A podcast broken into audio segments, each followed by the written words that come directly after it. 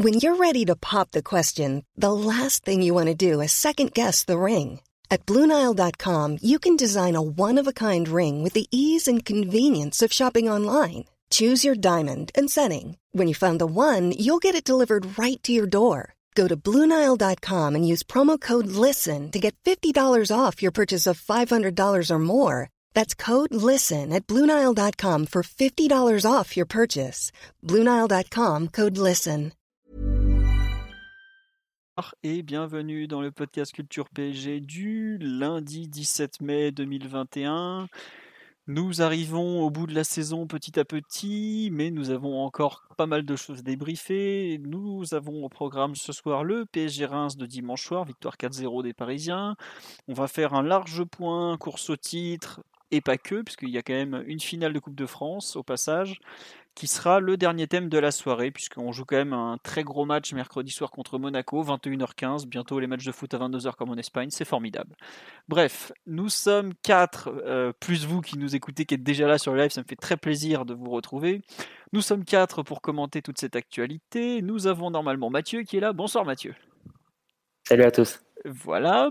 Nous avons normalement Omar qui nous annonce qui, fièrement qu'il a un casque style Jean-Michel Larquet. Bonsoir Omar. Bonsoir tout le monde. Et nous avons normalement l'enfant terrible Simon qui est là aussi. Salut les amis, bonsoir les auditeurs. Voilà. Euh, bonsoir à tous sur le live déjà. Donc c'est ça que je vois qu'il y a tous les habitués qui sont là, ça nous fait très plaisir. On nous dit qu'est-ce qu'il y a des abonnés qui ont obtenu un pass pour le Parc des Princes demain? Je ne sais pas de quoi il parle, mais bon, pourquoi pas. Le premier événement en public du PSG cette saison depuis le mois d'août ou de juillet même, ça sera probablement le, quart de finale retour de Ligue des Champions du PSG en de 800 spectateurs autorisés par, euh, bah, par la loi française désormais. Donc on espère que ça se passera bien en tout cas. On a, il y a une personne qui a besoin d'entendre Omar me dire qu'on va être champion. Mais Omar, je t'en prie, fais, des, répertoires, des, répondeurs de téléphone bientôt si tu veux. On, te donnera toutes les, toutes les caractéristiques, comment le joindre et tout ça.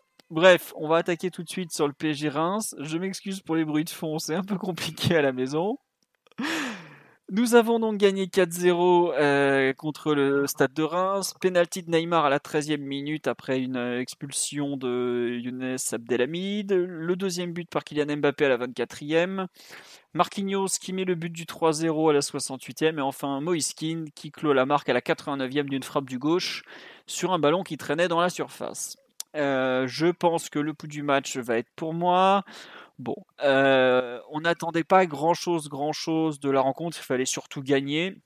On avait eu un match déjà assez dur et intensif euh, quatre jours plus tôt à, Montpellier en demi-finale de Coupe de France.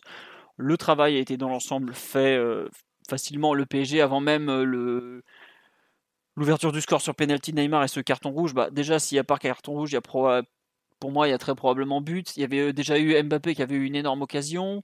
On avait eu Di Maria qui avait tenté une frappe qui était passée juste à côté. Le PSG était globalement très bien rentré dans la partie. Reims ne joue plus rien depuis euh, des semaines. Bon, euh, euh, il y avait 2-0 à la mi-temps, il y aurait déjà pu en avoir 3 ou 4. Il y a eu 4-0 au final. Mbappé s'est quand même permis de gâcher combien?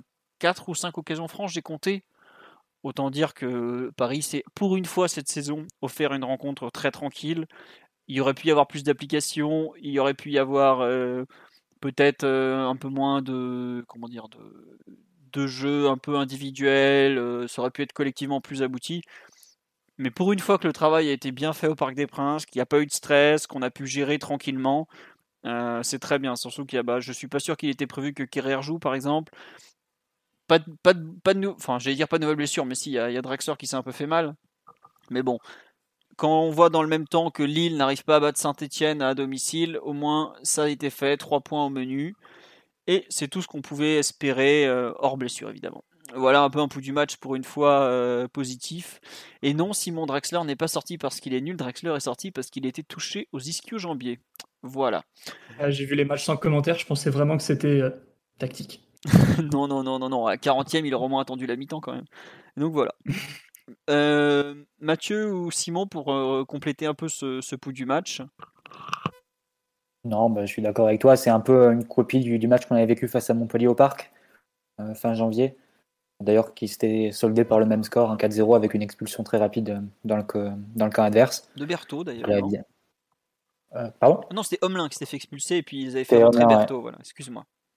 C'est ça. Je Mais cite euh, Berthaud parce avait eu que. lieu, euh, je crois, avant la 20e minute, donc c'était à peu près les mêmes- dans les mêmes eaux. Euh, donc oui, c'est un match qui a été euh, au final assez ressemblant et à partir du moment où tu mettais le penalty avec le carton rouge, ça a été un peu comme, euh, comme à l'entraînement, comme à la parade, avec parfois les, les petits défauts ou les petits. il y a les petits sujets qui peuvent te- t'irriter un peu quand, quand ça se passe comme ça. C'est-à-dire que les, joueurs pensent à se faire plaisir et c'est normal, mais on oublie parfois un peu l'efficacité ou la, la qualité d'être concret devant le but. Et c'est vrai que sur un match comme celui-ci, on a encore raté pas mal d'occasions. Dans la lignée du match face à Montpellier, 3-4 jours plus tôt en, en Coupe de France. Oui. Donc ça, il faudra, faudra faire attention à ce que ça ne devienne pas un, un sujet. Parce que quand tu regardes un peu les, les buteurs du PSG depuis, euh, depuis le mois de- d'avril, disons, c'est souvent soit, soit un penalty de Neymar, soit un but d'Mbappé, soit un, un Marquinhos sur, sur coup de pied arrêté. Tu as, rarement des buts qui sortent de, de ce schéma-là. Donc faudrait, faudrait, faudrait faire attention peut-être à, à ce que ça se perpétue pas, pas trop longtemps et que d'autres joueurs prennent aussi leur, leurs initiatives et, et leurs responsabilités face au but. Mais hormis ça, évidemment, c'est un match très facilement maîtrisé. Euh, 4-0 au final et voilà, comme tu l'as dit, Philo, un match très, très simple et pas du tout dans la lignée de ce qu'on a vécu cette saison. Donc pour une fois, c'était bien de voir ça et voilà, ça aurait pu être encore plus lourd hein, avec un peu plus de, de réalisme et peut-être de, de sérieux, on va dire, si, si le match était compétitif, on aurait sans doute fait plus attention au niveau de, de l'efficacité devant le but. Donc, euh, Non, mais- malgré tout, une bonne soirée, évidemment, euh, qui redonne espoir d'un course à titre. Ça, c'est un peu la, la nouvelle inattendue. Mais euh, sinon, non, une très bonne soirée et pas de, pas de mauvaises nouvelles.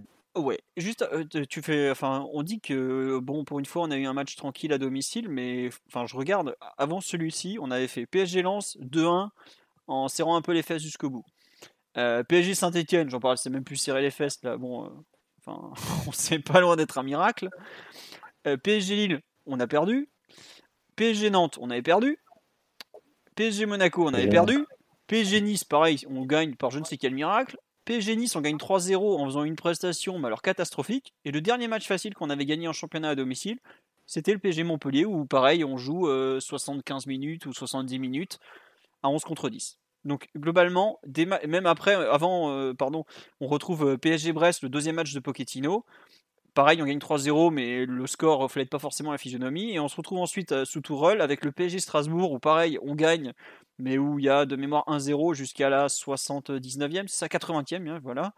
Et pareil, ensuite, PSG Lorient, on est euh, là, PSG Lorient, pour vous dire, on est au 16 décembre, on gagne 2-0 en souffrant avant que Gravillon fasse une grosse erreur. Et en, remontant comme ça, euh, limite des matchs faciles dans la saison, on aura eu PSG Dijon, donc c'est quand même le 24 octobre, PSG Angers le 2 octobre, et c'est tout. Voilà. Je vous ai cité les quatre faciles An- Angers, Dijon, Montpellier et, euh, et donc Reims ce week-end. Donc c'est vous dire l'exploit, ou pas, enfin pas l'exploit, mais en tout cas l'événement que ça a été d'une victoire facile. Voilà. Euh, Simon, sur le, sur le live, on me dit l'expulsion a vraiment tué le match. Tant mieux pour nous, mais le rouge est cruel. Euh, Simon, tu trouves aussi que le rouge est Hmm. cruel? Moi, je trouve pas du tout. hein. Enfin, il fait exprès de aucun traîner avis sur euh, la question. J'imagine que euh, j'imagine que dans les règlements ça doit être prévu comme ça parce que vu que c'est rouge direct, t'as le droit de, de revoir, de discuter tout ce que tu veux. Donc euh, non, j'imagine que c'est entre guillemets normal. Puis puis voilà, aucun aucun avis sur le rouge, mais oui, c'est vrai que ça ça a facilité la tâche énormément et, et le PSG rentrait plutôt bien dans la partie déjà face à un adversaire un peu un peu passif, un peu ouais, qui t'a un peu facilité la tâche et euh, c'est pas pour euh, sans les dénigrer forcément, mais ouais, euh, le, match a été a été simple. Il y a eu des moments où tu as senti un peu, ouais, vous l'avez dit, un peu des déconnexions, un peu du flottement, un manque soit de concentration, soit de conviction au moment de, faire la dernière passe ou, ou de ou de tirer au but. Mais bon, vu le contexte, vu la rencontre, c'était pas vraiment problématique, même si euh, parfois un petit peu agaçant euh, quand tu, quand tu regardes la rencontre. Donc euh, ouais, pour, j'ai envie de dire pour une fois un match où il n'y a pas grand chose à dire, surtout que Pochettino euh, a, continué avec euh, le même 4-2-3-1, deux milieux défensifs, quatre attaquants. Et, euh, et du coup, euh, pas vraiment d'innovation de ce point de vue-là non plus. Euh, la seule surprise notable du 11, c'était, enfin surprise, originalité en tout cas, c'était King Pembe absent forcément après l'expulsion. Donc euh, non, vraiment, euh, rencontre qui s'est déroulée sans trop de soucis et, et qui permet de euh, euh, continuer d'espérer un, un faux pas du LOSC en vue du titre. Très bien. Sur le plan tactique, tu peux quand même renoter le, le simili 4-3-3 après la pause. Rafinha passe en, en relayeur droit. Un petit flottement après le, après le changement de Draxler en, en première mi-temps. Tu sais pas trop qui se répartissait les couloirs entre Rafinha et Di Maria. Souvent, ils se sont retrouvés du même côté. Après la pause, c'était peut-être un peu plus, euh, un peu plus net le, le passage, trouvé, à, à 3 milieux. En tout cas, Rafinha vraiment, vraiment côté droit. Donc, euh, bon. Après, c'est vrai que, Mais- vu l'opposition, je ne pense pas qu'il faille en tirer de- beaucoup de, de conclusions, mais Non, mais Mathieu, tu as raison de soulever ce point. raison de soulever ce point du 4-3-3 parce qu'on avait déjà joué en 4-3-3 trois jours plus tôt. Euh, Est-ce que c'est pour Rafinha par rapport à Rafinha? Mais ça peut être. On a vu qu'il avait du mal à trouver sa place dans le 4-2-3-1 jusque-là. À Montpellier, il avait fait un match plutôt honorable. Là, je, je trouve sa seconde mi-temps, bon. Je me demande même si c'est pas loin d'être le plus mauvais parisien sur le match, hein, sans, sans, euh, sans que ça soit forcément un drame, hein, puisque bah, vu le score, c'était. Alors, franchement, euh, sa deuxième mi-temps, il n'y a pas grand-chose à sauver. Mais Non, euh, elle, est, elle est très quelconque, mais après, moi, je vois surtout un Rafinha qui, qui est incapable d'évoluer dans les 30 derniers mètres, surtout. Quoi. Du coup, qu'il soit relayeur de 4-3-3 ou milieu un peu excentré de 4-2-3-1, il n'y a pas de. Il n'y a pas de gros débat à mon avis là-dessus, c'est juste que Rafinha, vu son profil, vu son état de forme, vu ce qu'il peut t'apporter tactiquement, il joue un petit peu plus près du ballon que, que les autres attaquants et il y a pas non, je trouve qu'il n'y a pas de, de grande subtilité tactique à ça entre le 4-3-3 et le 4-2-3-1, surtout un joueur en particulier qui, qui on l'a vu tout au long de la saison, n'a aucun impact offensif ou presque et forcément joue un petit peu plus un petit peu plus bas que les autres quoi. Bon, je pense qu'on en reparlera peut-être un peu de. Enfin, je sais pas si c'est une vraie évolution tactique ce 4-3-3, parce que c'est vrai que par rapport à tout ce que Pochettino a fait jusque-là, c'est on avait vu 4-4-2 ou 4-2-3-1, mais globalement c'est très similaire. Là, 4-3-3, il y a un vrai, euh, il y a quand même une vraie évolution par rapport aux, joueurs et tout ça. Sur le, match en général, Omar, avant qu'on qu'on développe peut-être sur l'analyse collective, parce qu'on n'a pas non plus des dizaines de trucs à dire, qu'est-ce que tu en as pensé euh, Honnêtement, euh, rien. J'ai regardé, j'ai regardé ce match qui n'en était pas vraiment un au final. C'était une, opposition filmée entre euh, du coup un atelier offensif du PSG et Reims euh, qui essayé de faire ce qu'ils ont pu et ils pouvaient très peu apparemment. Donc c'est pas, c'est un match nécessaire où les trois points étaient nécessaires et totalement obligatoires vu vu l'indigence euh, de ce que propose Rennes et qui ressemble fortement à une équipe en, roue libre, il n'y a pas grand chose à en tirer si ce n'est que bah, Neymar euh, s'est régalé de, de, ce qui lui de ce qui lui était proposé, que Mbappé aurait pu finir ce match avec 5 buts et que au final, euh, si tu défends pas sur les corners, Marquinhos arrive toujours à marquer un but. Donc, pas de, pas de grandes, pas de grands sentiments, pas de grandes sensations à en, retirer. Si ce n'est que, ben, comme prévu, euh, Lille a, Lille a fait un faux pas et, et c'est rien par rapport à celui qu'ils feront euh, la semaine prochaine. Ah oui, carrément. Donc là, Omar vient de vous finir le podcast, donc on va vous souhaiter une bonne soirée. Merci. Euh, bon, on dit sur live, c'est vrai qu'en la deuxième mi-temps, il y en a pas mal qui mataient en parallèle Lille, Sainté ou même le multiplex, parce que c'est quand même, on a une, une Ligue 1 particulièrement attractive en termes de, de scénario cette saison, même en termes de niveau. Il y a quand même pas mal de, de bonnes équipes, plus que les saisons précédentes. Et bon, ça- moi, par euh, conscience professionnelle, j'ai regardé ce PSG Reims avec attention jusqu'au bout mais je comprends très bien que les gens aient, aient quitté la rencontre même après le 2-0. Quoi. Donc, euh, bon.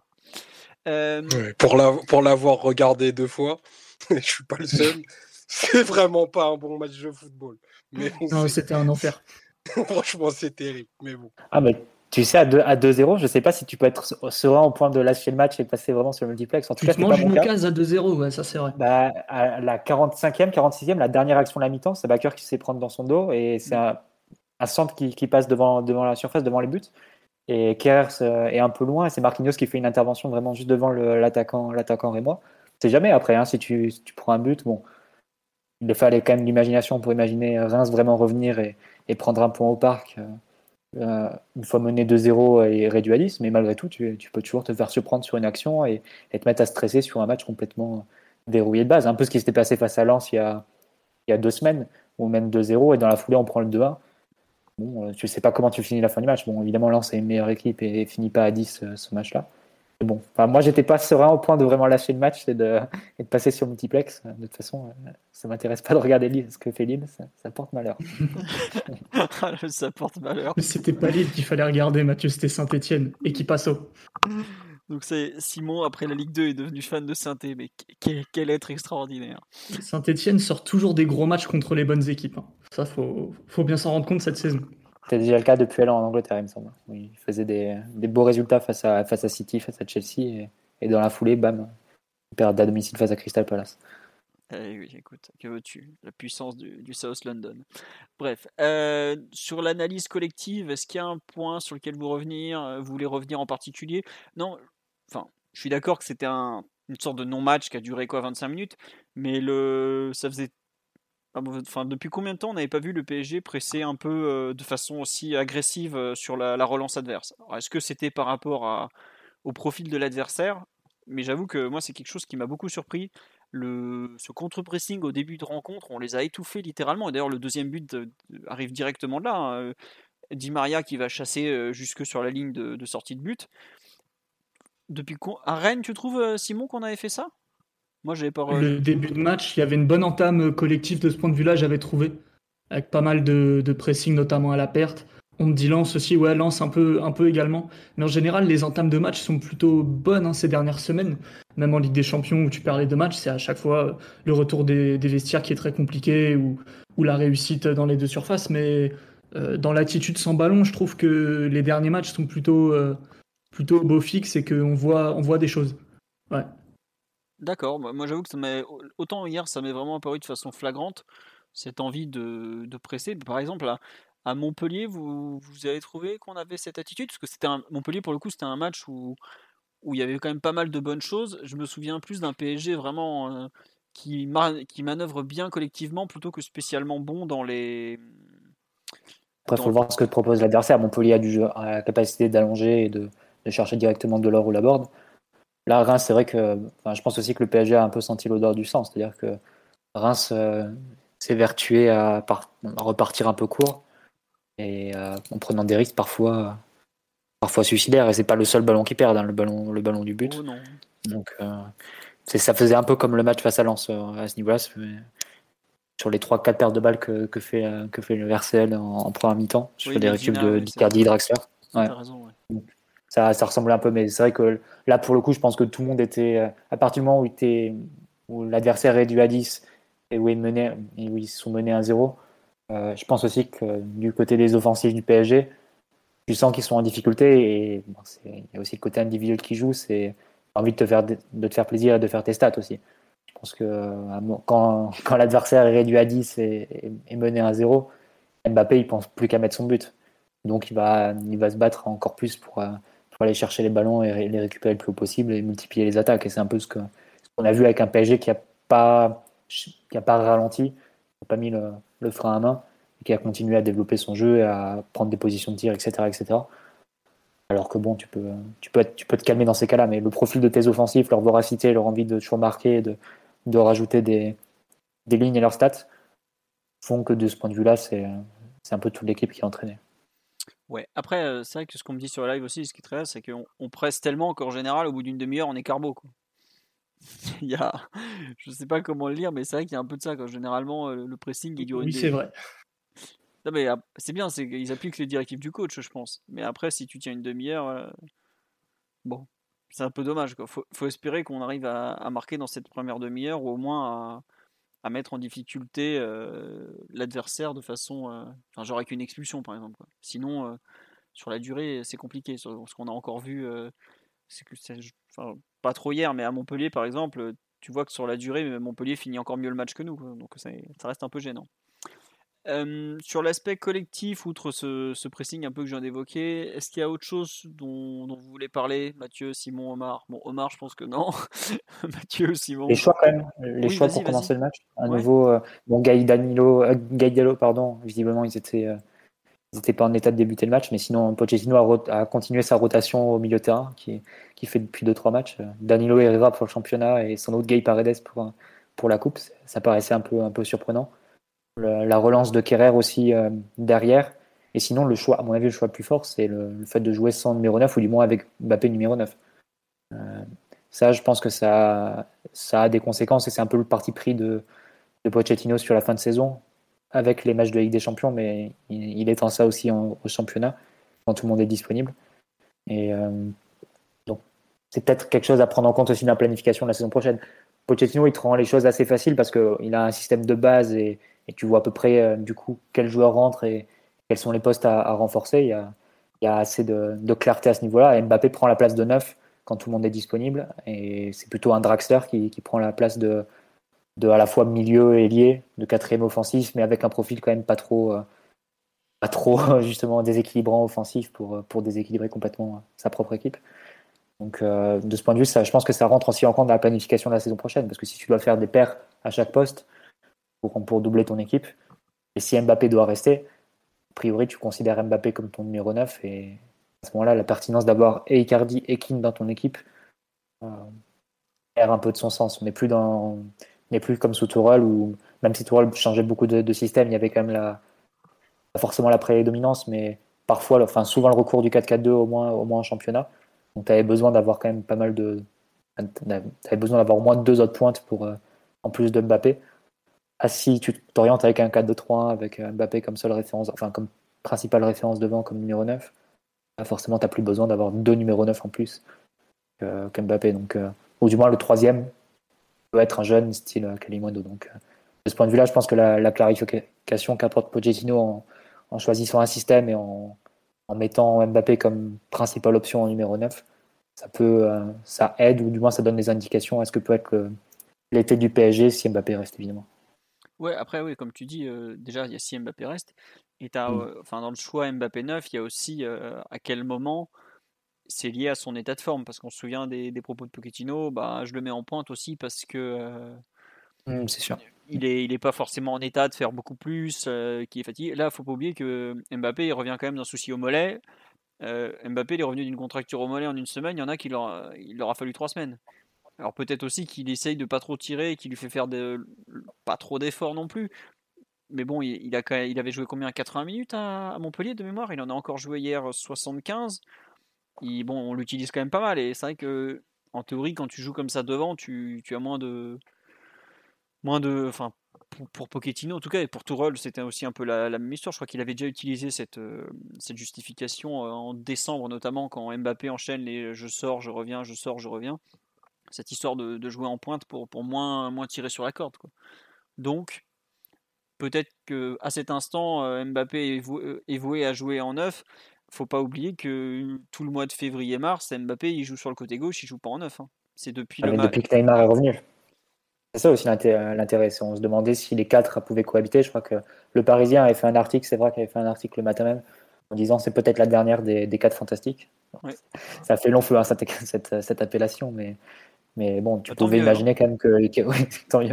Et tu pouvais imaginer que Icardi jouerait et que Mbappé jouerait un peu, un peu sur le côté. Non, il est.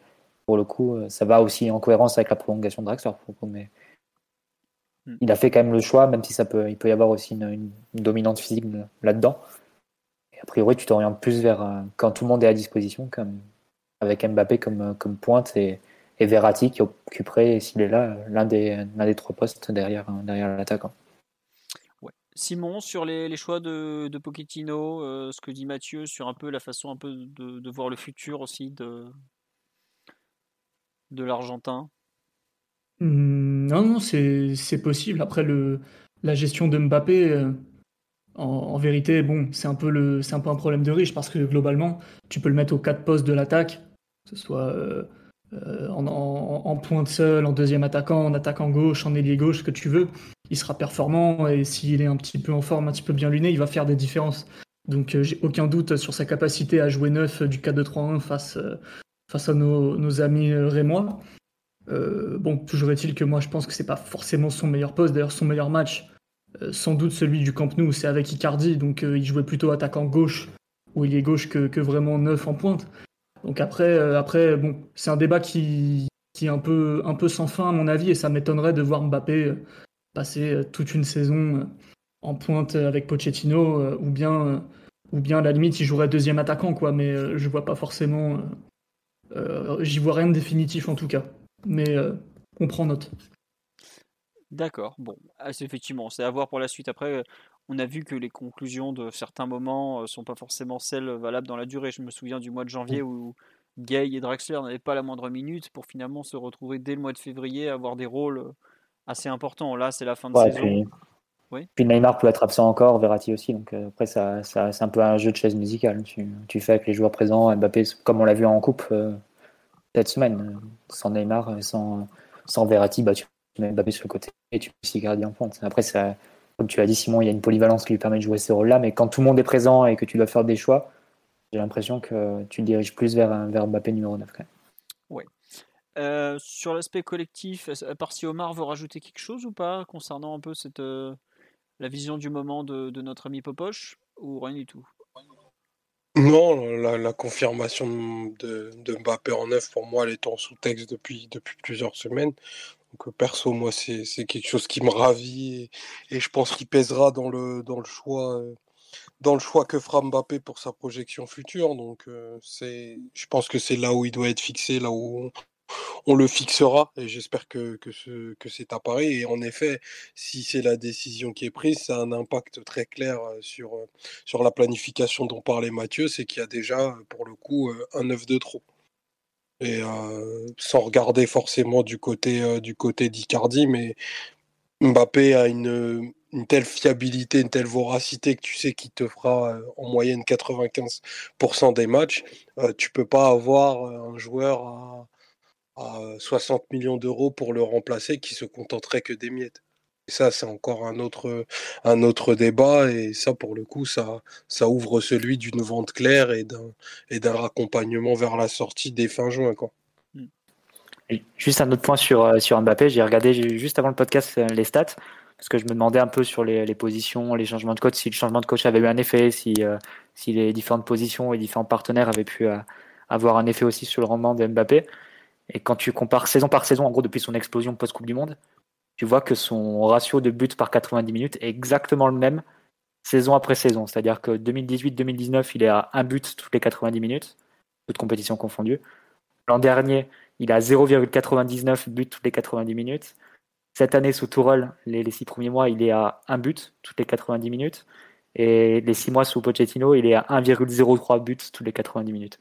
Donc il est d'une régularité, d'une linéarité dans, son rendement face au but qui est assez impressionnante. Et quels que soient ses partenaires, parce que sur les trois ans, évidemment, il y, a des, séquences où tu as Neymar, d'autres où tu pas Neymar. Il y a des séquences où tu as Tourelle, six mois où tu as, as, Pochettino. Il y a des séquences dans le 4-4-2, d'autres dans un 4-3-3 il a à peu près tout, euh, tout connu et pourtant son rendement est vraiment resté linéaire.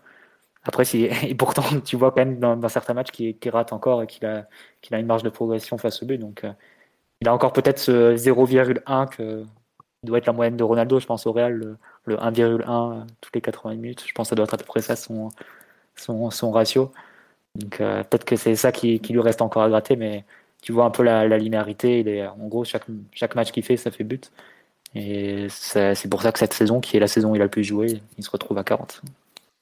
Ouais, ouais, bah, c'est comme tu dis, dès qu'il joue beaucoup, il marque beaucoup. Et encore, comme tu dis, hier, en s'appliquant un peu, il en met, il en met 5 faciles. Hein, parce qu'il rate des occasions que.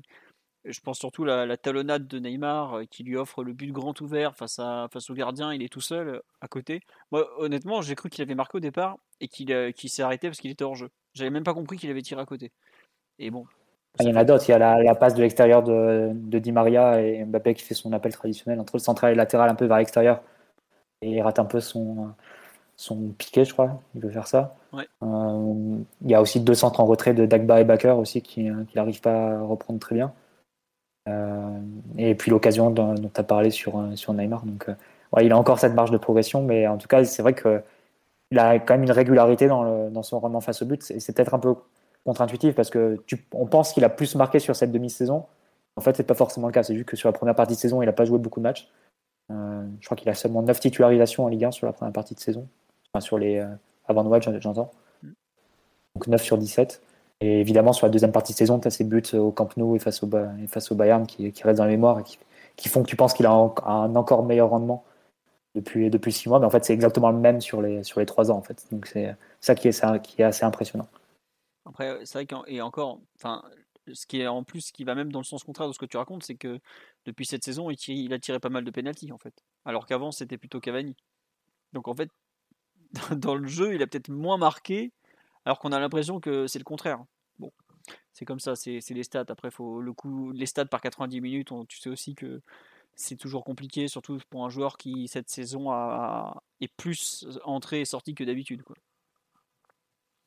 Ah, c'est sûr. Mais après, sur 120 matchs, ça donne, ça donne quand même une, indication. Non, non je, suis, je suis bien d'accord avec toi. Mais comme tu dis, après, il y a des questions de poste, il y a des questions de d'équipe dominante ou moins dominante, d'entraîneur, tout ça. Donc bon, voilà.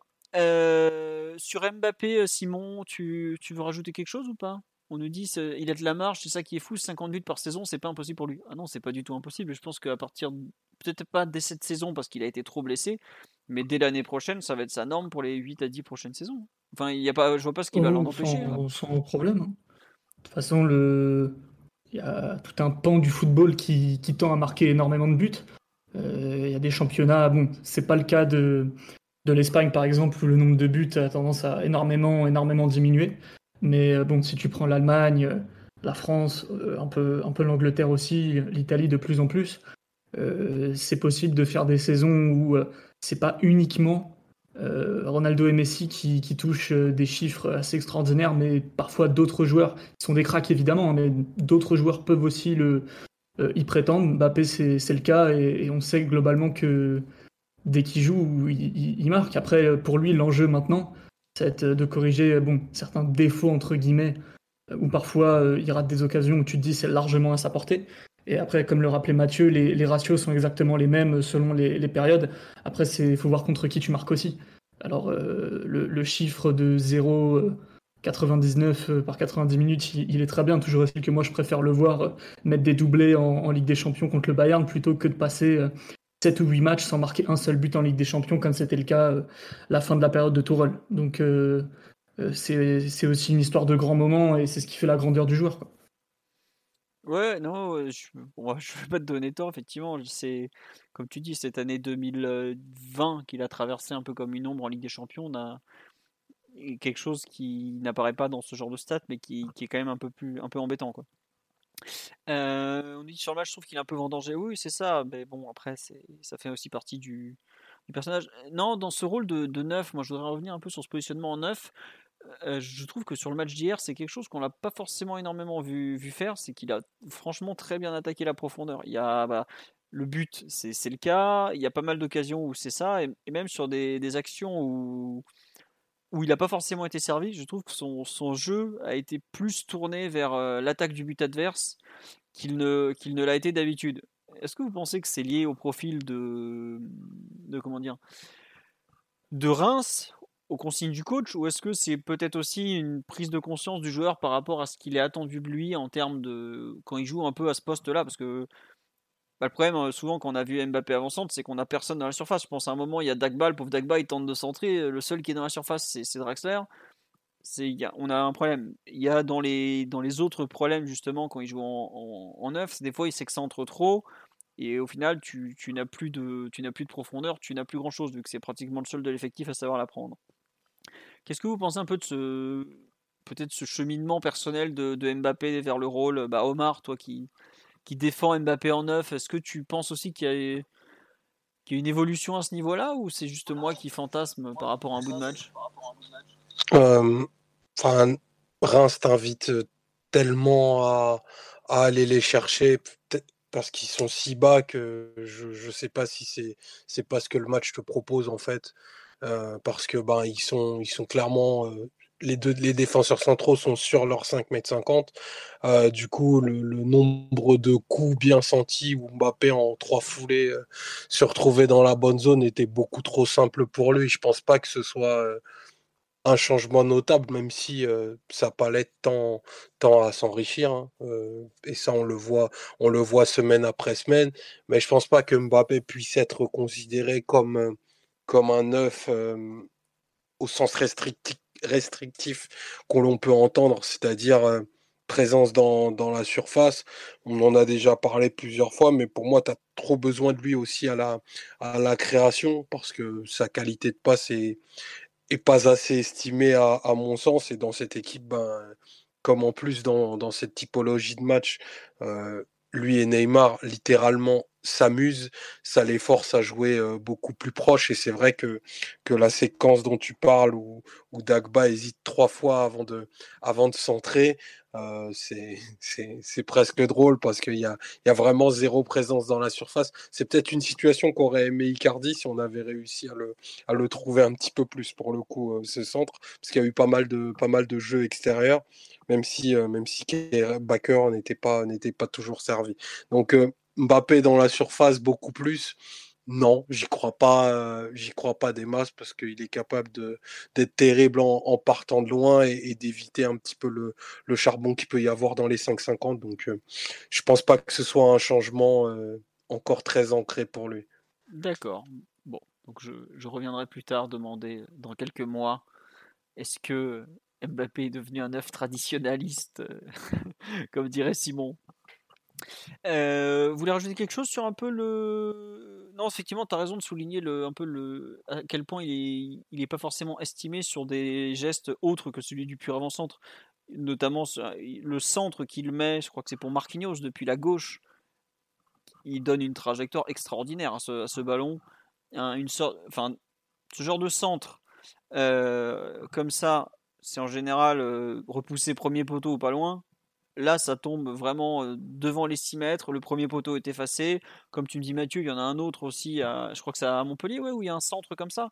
Ou c'est contre euh, Nice, peut-être qu'il le fait, là, le, ce, même genre de centre ultra plongeant avec une trajectoire où on dirait presque un coup franc de Juninho avec une, frappe un peu particulière.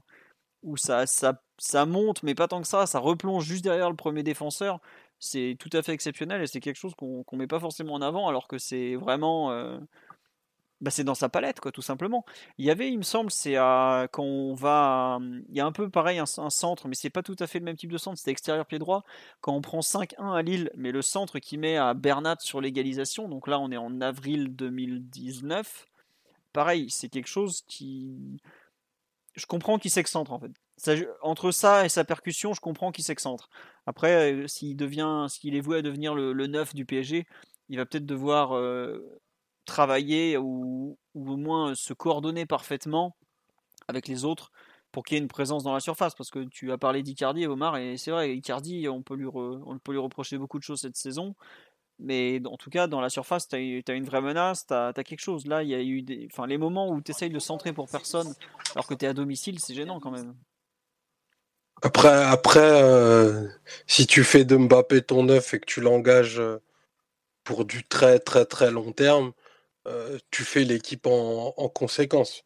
Ça veut dire que tu, sais que tu vas avoir un joueur qui a, qui a pas marqué de but de la tête en Ligue 1 depuis 2017.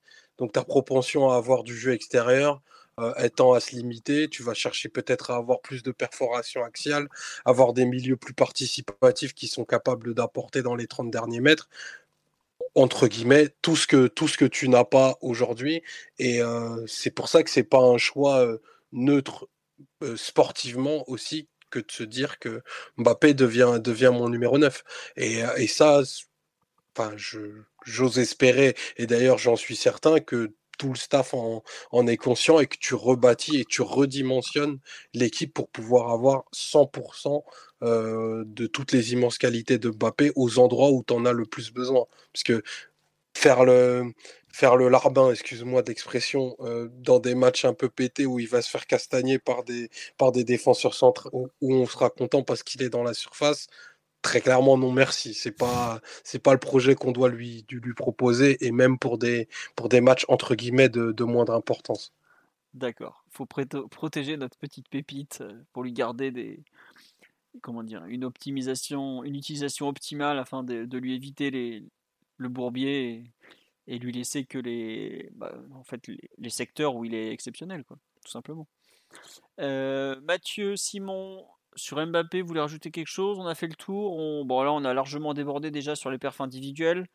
Euh, on nous dit effectivement sur le manque de présence en surface, c'est aussi à Pochettino de mettre en place des profils ou à inviter les, les milieux à se projeter dans la surface. Bah, il y a un moment, il y a Draxler qui se retrouve à faire un peu l'avancante, mais c'est pratiquement le. Et il l'a fait, hein Oui, c'est ça. Herrera avait une part euh, prépondérante euh, à l'Etihad Stadium contre Manchester City où c'était lui qui devait faire un peu ce rôle, euh, ce Matuidi rôle presque de milieu qui se projette, qui est un peu, un peu partout à équilibrer l'ensemble de, l'édifice.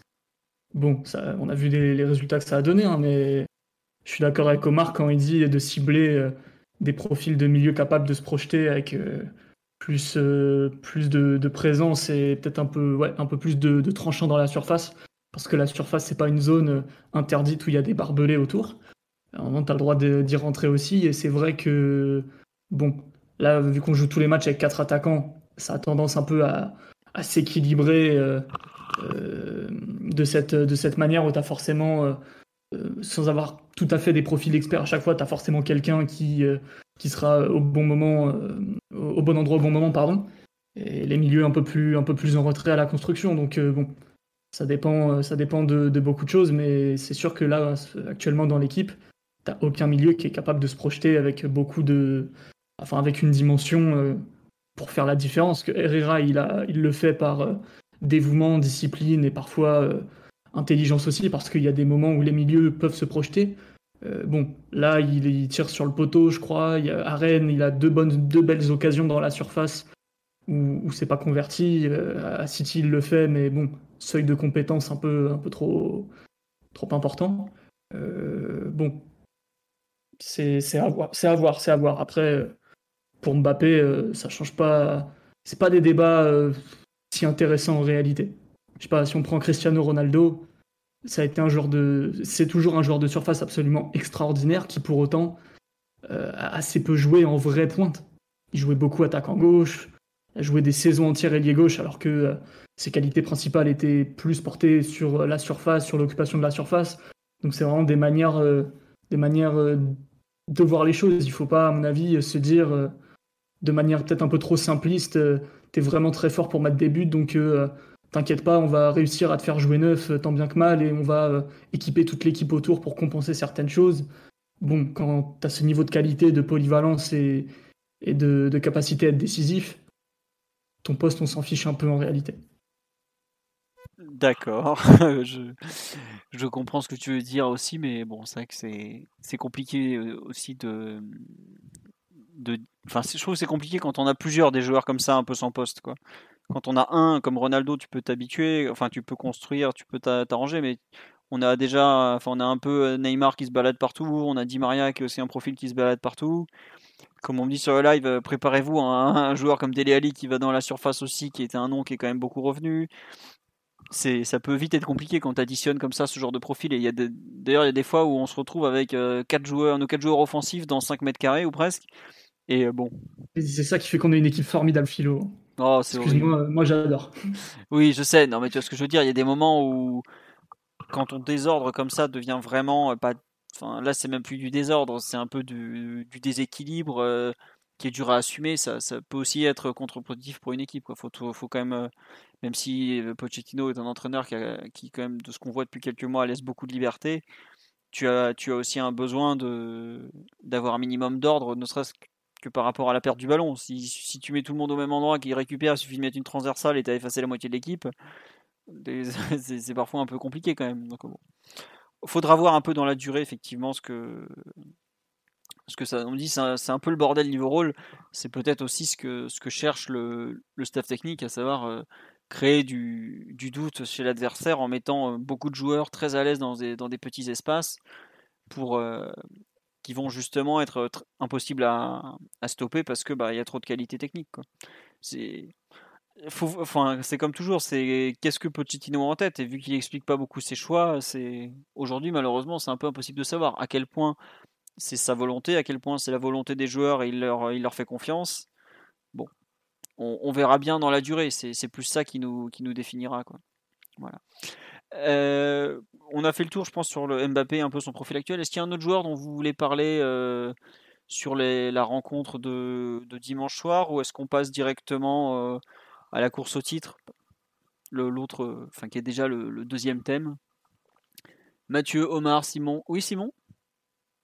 Non, c'était pour dire que j'avais aucun, aucun nom à soumettre. D'accord. On va parler du grand match de Keylor Navas qui a eu beaucoup de choses à faire. Non, Mathieu, plus sérieusement, il y a un joueur dont ah, tu veux parler un petit, bah, Après, c'est un problème euh, récurrent. Euh, je ne sais pas si vous voulez insister dessus, mais toujours les latéraux. notamment ce qui se passe côté gauche avec Baker, ou qui est complètement ignoré par, par ses partenaires. C'est juste pour ajouter encore une pièce en disant que c'est définitivement le poste où tu t'es sans doute es le plus en difficulté sur vis-à-vis de cet été, vis-à-vis de, la saison future. Parce qu'on parle beaucoup du milieu de terrain, etc. Et, mais au final, si tu prends les milieux de terrain du PSG cette saison, tu peux tous, quasiment tous leur trouver des bonnes périodes. Et tu peux même tous leur trouver une certaine utilité à des degrés divers. là où tu es, pour le coup en vraie difficulté, c'est derrière, et notamment sur les postes de latéraux. Euh, où tu cumules euh, défensivement des, des, joueurs déjà qui sont pas fiables sur le plan physique et qui t'apportent pas grand chose euh, en termes de, qualité. Là, hier, quand même, avec Marquinhos, tu alignes Dagba, Kerrer et, et Baker. C'est, et il te manque pas non plus, enfin si, il te manque quelques joueurs, mais c'est, les remplaçants directs, c'est pas non plus les, les quatrièmes choix. Donc, euh, euh, probablement là où tu es le plus en difficulté, où tu as plus gros gap de niveau actuellement. Quand tu vois un backer qui est complètement ignoré par Neymar, alors que parfois il a tout le couloir libre, peut-être la, seule fois où il est vraiment, vraiment servi, ça donne le, centre en retrait pour, pour, pour Mbappé qui ouvre un peu trop son pied et qui l'envoie en, sortie de but. Après, je dis pas qu'ils n'ont pas des raisons de pas de pas trop euh, avoir confiance en backer, c'est évident. Mais sur un match comme celui-là, je trouve que ça se voit assez nettement. Et après, c'est paradoxal parce que sur une action où Neymar ignore euh, backer, il tente une louche un peu improbable pour, pour Di Maria, ça fait un corner et sur le corner, il, il, euh, il trouve Marquinhos et ça fait le troisième but. Mais dans l'ensemble, je pense que c'est quand même nuisible et nocif pour ton, pour ton jeu offensif et tu auras besoin de, de retrouver des couloirs à partir de la saison prochaine parce que pour attaquer des équipes qui, se ferment, même si tu as énormément de qualité dans l'axe, tu as aussi besoin d'écarter le terrain. Et même pour notre jeu, et Simon on en parlait un peu dans, notre chat, même si notre jeu c'est d'agglutiner beaucoup de joueurs euh, ensemble, proche du ballon, avec Di Maria qui va se rapprocher de Neymar, qui lui-même va être proche de Mbappé, tu as aussi besoin d'avoir un joueur qui peut menacer à profondeur du côté opposé. Et, en l'occurrence ton latéral, et ni Dagba ni, euh, ni Baker pour des raisons techniques ni Florenzi pour des raisons de, de coffre sans doute sont, sont capables de, de, le faire vraiment à, un niveau suffisant, comme Meunier n'était pas capable de le faire l'an dernier quand on jouait beaucoup côté gauche et que Tourelle avait mis cette tactique en place de, ensuite de renverser sur le, sur côté opposé avec Meunier lancé. Donc euh, c'est probablement c'est encore un match qui met en lumière les, les défauts que tu as à ce niveau-là et, et euh, l'urgence absolue du recrutement et de, de la qualité que tu dois trouver à ces postes. Ouais, juste pour compléter, et je te rejoins totalement quand tu dis que c'est contre-productif parfois de ne pas les utiliser. Moi, je trouve que c'est même pire que contre-productif parce que ce qui se passe, enfin ce qui s'est passé quand même pas mal de fois dans le match, c'est qu'au départ, Baker est tout seul. Il arrive lancé comme une balle parce que bah, on peut lui, on peut lui trouver tous les défauts de la terre, mais alors lui, pour le coup, il cavale pour deux. Ils veulent pas lui filer le ballon. Finalement, il tricote et il se retrouve à lui donner le ballon. Il est complètement arrêté. Euh, c'est pas Bernat, hein ça sert à rien de donner le ballon à Baker quand il est arrêté. Il, sur 5 mètres, il n'est pas capable de faire la différence. La seule chose qu'il va faire à ce moment-là, c'est bah forcément, il va faire son contrôle, euh, son espèce de semelle euh, qui sert à rien.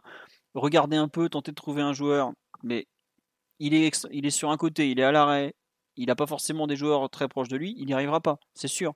Mais au final, on repart en arrière. Ce qui s'est passé, c'est complètement débile de A à Z. C'est-à-dire que on n'a pas donné le ballon à un joueur qui arrive lancé et qui est justement euh, bah, c'est un peu sa force comme ça, c'est arrivé avec sa vitesse lancée, il arrive à peu près, euh, enfin il centre pas beaucoup moins bien quand il arrive lancé que quand il centre arrêté. Au final, on lui a donné le ballon arrêté, on est sûr que l'action est morte parce qu'il ne sait pas le faire. C'est comme ça, c'est pas son jeu. Et dans ce cas-là, bah, on peut se demander la question euh, qu'est-ce qu'on est allé chercher un joueur comme ça qui est pas assez fort techniquement On sait très bien pourquoi il est là, une histoire de transfert qui s'est pas fait avec de Lirt et tout ça. Voilà, bon point. Mais euh, ce que je veux dire, c'est que et les joueurs, ils lui ont fait encore moins confiance à la fin, alors que eux-mêmes, par moments, ils l'ont mis en difficulté. En fait, c'est un peu le serpent qui se mord la queue et tu peux pas sortir de ce cercle. C'est t'es dans un engrenage infernal où bah forcément bah oui tu le sers mal donc il fait un truc mauvais donc tu veux plus lui redonner mais t'as pas le choix donc tu vas lui redonner mais il est pas bien enfin voilà et, au final enfin ce qui m'énerve un peu c'est que bah il va courir dans le vide mais tu fais rien lui en fait. À part lui, lui saper le moral et lui faire bien comprendre que c'est une merde, parce que globalement, euh, il y a des moments où le, langage corporel, quand c'est pas le langage euh, oral de, Neymar, c'est clairement ça. Hein. Je dis Neymar, mais ça pourrait être d'autres. Euh, j'avoue que je, je comprends pas en fait un peu pourquoi Pochettino ne, limite ne s'en mêle pas quoi. Et c'est vraiment un truc. Bon. C'est un point d'inquiétude pour mercredi au passage, parce que Monaco, tu sais qu'ils vont te mettre la, densité axiale au maximum comme match, euh, hmm. comme le match qu'ils avaient fait euh, au parc mercredi, surtout sans Verratti et, peut-être sans Neymar. Ce sera un peu les mêmes conditions euh, qu'il y avait eu que le match au parc après, le, après la, la qualif face au Barça. donc tu auras besoin aussi d'exploiter tes côtés, et si tu les, tu les trouves pas et s'ils sont complètement inoffensifs, bah ça, ça permet à l'adversaire de, de défendre de façon beaucoup plus, beaucoup plus commode. Hein. Tu, tu, coupes 10 mètres euh, de largeur sur les euh, côtés droit et, côté gauche et tu concentres dans l'axe. Bah, c'est un peu ce que font toutes les équipes qui, qui nous jouent. Hein. De toute façon, densifier au maximum l'axe. Après, il faudra voir la position de, de Mbappé sur, sur le match face à Monaco. J'imagine que sans Neymar, pour le coup, il retrouverait peut-être le, le, côté gauche. Mais malgré tout, ça reste, ça reste une des inquiétudes pour déverrouiller un, bloc euh, qui, comme on l'avait vu au parc, peut être très très solide quand il est, quand il est bien rodé. Bah surtout que, je veux pas être méchant, mais on va jouer contre Monaco euh, avec exactement le même dispositif, avec les mêmes, pardon, exactement les mêmes joueurs qu'en Ligue 1. Ça probablement pas de Neymar, parce que bon, mmh. c'est NOSF, tout ça, on, lance une pièce en l'air. Pas de Verratti. probablement Icardi, vu qu'il a pas joué une minute alors qu'il avait joué 90 minutes juste avant. Peut-être pas Herrera cette fois. Peut-être pas. Mais on va mettre qui alors? Peut-être. Bah, Draxler, il, a les disques en vrac. Enfin, au bout d'un moment, tu, tu listes et tu te rends compte que tu non, euh, je sais pas Simon ce que t'en penses un peu de. bah, tu, peux mettre euh, éventuellement l'équipe de, Montpellier en, en, t'ajustant un tout petit peu. Peut-être que tu n'auras pas Neymar, sûrement pas Draxler. Tu partirais plutôt avec euh, Icardi en pointe, Mbappé à gauche, Rafinha en 10 plus ou moins haut et, Di Maria à côté droit. Après, bon, je sais pas si on est en train de faire l'avant-match de, Monaco, mais c'est pas le, le, seul enjeu à mon avis pour pour maîtriser le match face au, face au Monégasque. Et en vérité, euh, euh, bien malin euh, celui qui pourra dire quelle sera exactement la configuration tactique de la rencontre parce que, que le PSG vienne te cueillir en championnat au, parc au cœur de la saison est une chose. Surtout qu'on sortait d'un match de Ligue des Champions, si je dis pas de bêtises. Mmh. alors que, bon, là, une finale de coupe, on a eu un match qui était un non-match le week-end d'avant, et euh, quand même un peu de temps pour, pour, se préparer, un peu de temps pour récupérer. C'est des choses un peu, un peu différentes, surtout que Monaco est peut-être euh, un petit peu moins euh, tout terrain et flamboyant que qu'il y a quelques semaines, donc on verra. Ouais, sur le, tu as raison, sur l'aspect utilisation des latéraux, backer, Dagba, tout ça, tu, tu rejoins Mathieu, j'imagine, sur le, le besoin très fort de prendre des joueurs bah, beaucoup plus adaptés L'absence, l'absence de, de Bernat je suis pas son plus grand fan, loin de là, mais l'absence de Bernat euh, toute une saison quand même, ce qui est un peu particulier, hein, parce que bon, maintenant, euh, on est quand même en 2021, en 5, 6, 7 mois, euh, tu peux espérer reprendre la compétition. Bon, il a eu des, des, complications, le pauvre, et du coup, saison blanche pour lui. Mais c'est vrai que ne pas avoir ton, ton latéral gauche titulaire toute la saison, surtout que c'est un joueur porté vers l'offensive, déjà que quand il était là, on pouvait se plaindre de l'exploitation du jeu extérieur et comment est-ce que tu pouvais, tu pouvais éventuellement euh, développer cet aspect-là de ton jeu qui pouvait manquer, vu que tes, attaquants aiment beaucoup, beaucoup l'axe et l'intérieur du jeu. Euh, bon, tu t'es rajouté des difficultés là où tu n'en avais euh, pas franchement besoin. Donc, non, ouais, assez compliqué, mais bon. J'ai un peu, un peu envie de dire, ne pas oublier non plus, comme je le rappelais, que déjà quand Bernat était là, on se plaignait du jeu extérieur. Donc, c'est un peu, euh, c'est un peu euh, tes attaquants qui font l'équipe et quand tes attaquants ne veulent jouer que dans l'axe, tu peux avoir euh, Bernat, Meunier, Backer, qui tu veux, à un moment donné, des latéraux totalement autosuffisants sur une aile, il n'y en a pas beaucoup. Et le PSG a pas l'air de penser que c'est une priorité vu, vu les sommes allouées sur le, enfin, vu la répartition des sommes sur le marché des transferts les, ces dernières années. Ah, c'est sûr qu'on n'est pas allé chercher un latéral à 60 millions d'euros façon Cancelo qui, joue, qui est capable de jouer tout seul, euh, ou même un Hakimi à 50 millions qui effectivement est un joueur un peu qui, qui sait se débrouiller un peu tout seul. Qui, peut, qui, peut, animer un couloir à lui, à lui seul. Non, mais c'est sûr, tu, tu investis pas, tu en as pour ton pognon. Hein. Tu as, Bernat que tu as récupéré une misère au Bayern parce qu'il n'était pas fiable physiquement. Bah, cette année, tu te le prends de plein fouet, ce joueur pas, pas totalement fiable physiquement voilà, 9 mois pour se remettre des croisés. Et encore, pour l'instant, ils s'entraînent toujours pas avec le, groupe, mais bon, là, ils ont carrément visé l'été prochain. Donc, euh, Voilà, c'est vrai qu'effectivement, les, on me dit les buts de Bernat dans les grands matchs ont manqué. Oui, mais c'est les buts dans les gros matchs, ça c'est sûr, mais il y a aussi tout- toutes les combinaisons à tous les matchs qui, manquent énormément. Donc, euh, bon. Voilà. On nous dit faut pas rêver, le PSG ne signera pas Roberto Carlos et Maicon cet été. Ouais, bah heureusement, on a déjà assez de joueurs, euh, déjà, on a assez de vieux comme ça dans l'effectif. C'est bon, faut- faut- on veut- on veut du sang frais. On vous expliquera le principe de la grande purge une prochaine fois. Euh, bon. Omar, tu veux rajouter quelque chose sur les latéraux? Est-ce que tu mets, euh, tiens, question, tu mets Dagba dans le même problème que Baker ou tu le, tu le sauves un peu, ce bon Colin qui quand même commence à accumuler un, un réel temps de jeu à droite Il joue, bah, il joue un match sur deux avec Florenzi d'ailleurs. Ouais, c'est ça, c'est une, occupation du couloir à temps partiel hein, désormais pour, euh, pour Dagba qui était très loin dans la hiérarchie il y a quelques semaines et qui, est devenu le numéro 1 bis hein, avec euh, bah, les, limites qu'on lui, connaît, hein, savoir, euh, je, trouve quand même un peu de manque de, caractère et de tranchant, tranchant dans ses attitudes défensives, donc c'est peut-être euh, c'est peut-être un peu mieux que que Baker, mais c'est pas ça vole pas beaucoup plus ça vole pas très haut euh, néanmoins. Après euh, il y a une vraie distorsion entre les, prestations générales que Dagba fait en équipe de France Espoir et et celle qu'il fait au PSG où pour le coup, bon, c'est sûr qu'il n'est pas entouré par la même qualité, mais c'est un joueur bien moins timoré euh, quand il est sous quand il est sous les ordres de Sylvain Ripoll. Peut-être qu'il a des, des conseils à nous donner. Et pour euh, l'ostracisation de de Baker, dont, dont Mathieu parlait tout à l'heure, euh, je- il n'y a pas grand-chose à, à en dire. C'est presque dur en fait pour le pour le joueur parce qu'il y a des il y a des moments où ça faisait de la peine parce que lui, il a une dépense énergétique qui est, qui est sans commune mesure sur, euh, sur, euh, sur le prêt par rapport aux autres. Mais voilà, il a, il a un niveau technique euh, totalement rédhibitoire pour s'associer avec des, des joueurs comme Neymar, Mbappé, Di Maria et, et les autres. Donc il fait, il fait plus des séances de fractionnés que, que des matchs de football de haut niveau. Exceptionnel coffre. Franchement, Ah, ça, clairement, c'est une brute physique. hein. Là, 40e match de la saison hier, 49e en comptant les espoirs hollandais, et sachant que les espoirs hollandais, il est titulaire, hein, il joue pratiquement que des matchs complets. Mm.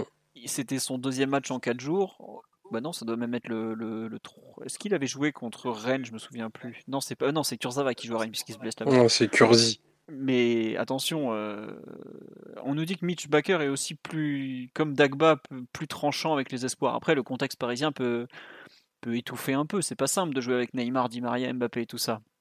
Mais bon, non, le, le coffre de Mitchell Baker me, me fait rêver euh, quand je vois nos, nos asthmatiques qui sont carbo après 20 minutes de pressing. Globalement, euh, Les JO arrivent, Mitch. Prépare-toi bien. Mitch va Je vous parle pas de football, hein, moi je parle de décathlon. le 4x400 hollandais. Attention, préparez-vous, vous n'êtes pas prêts. Quoi.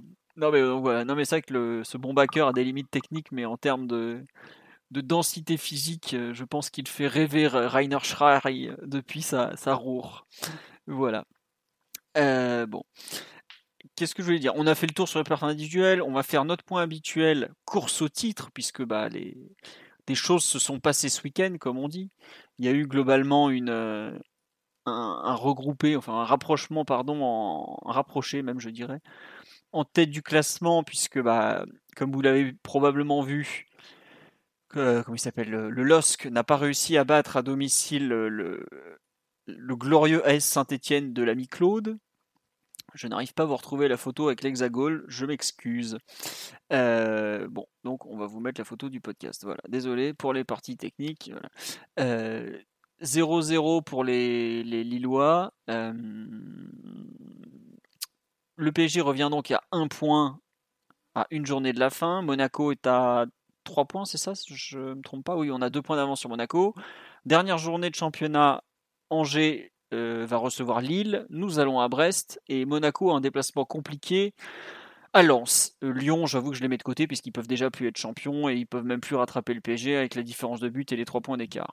Euh, quel est votre, votre ressenti, messieurs, sur un peu cette 37e journée?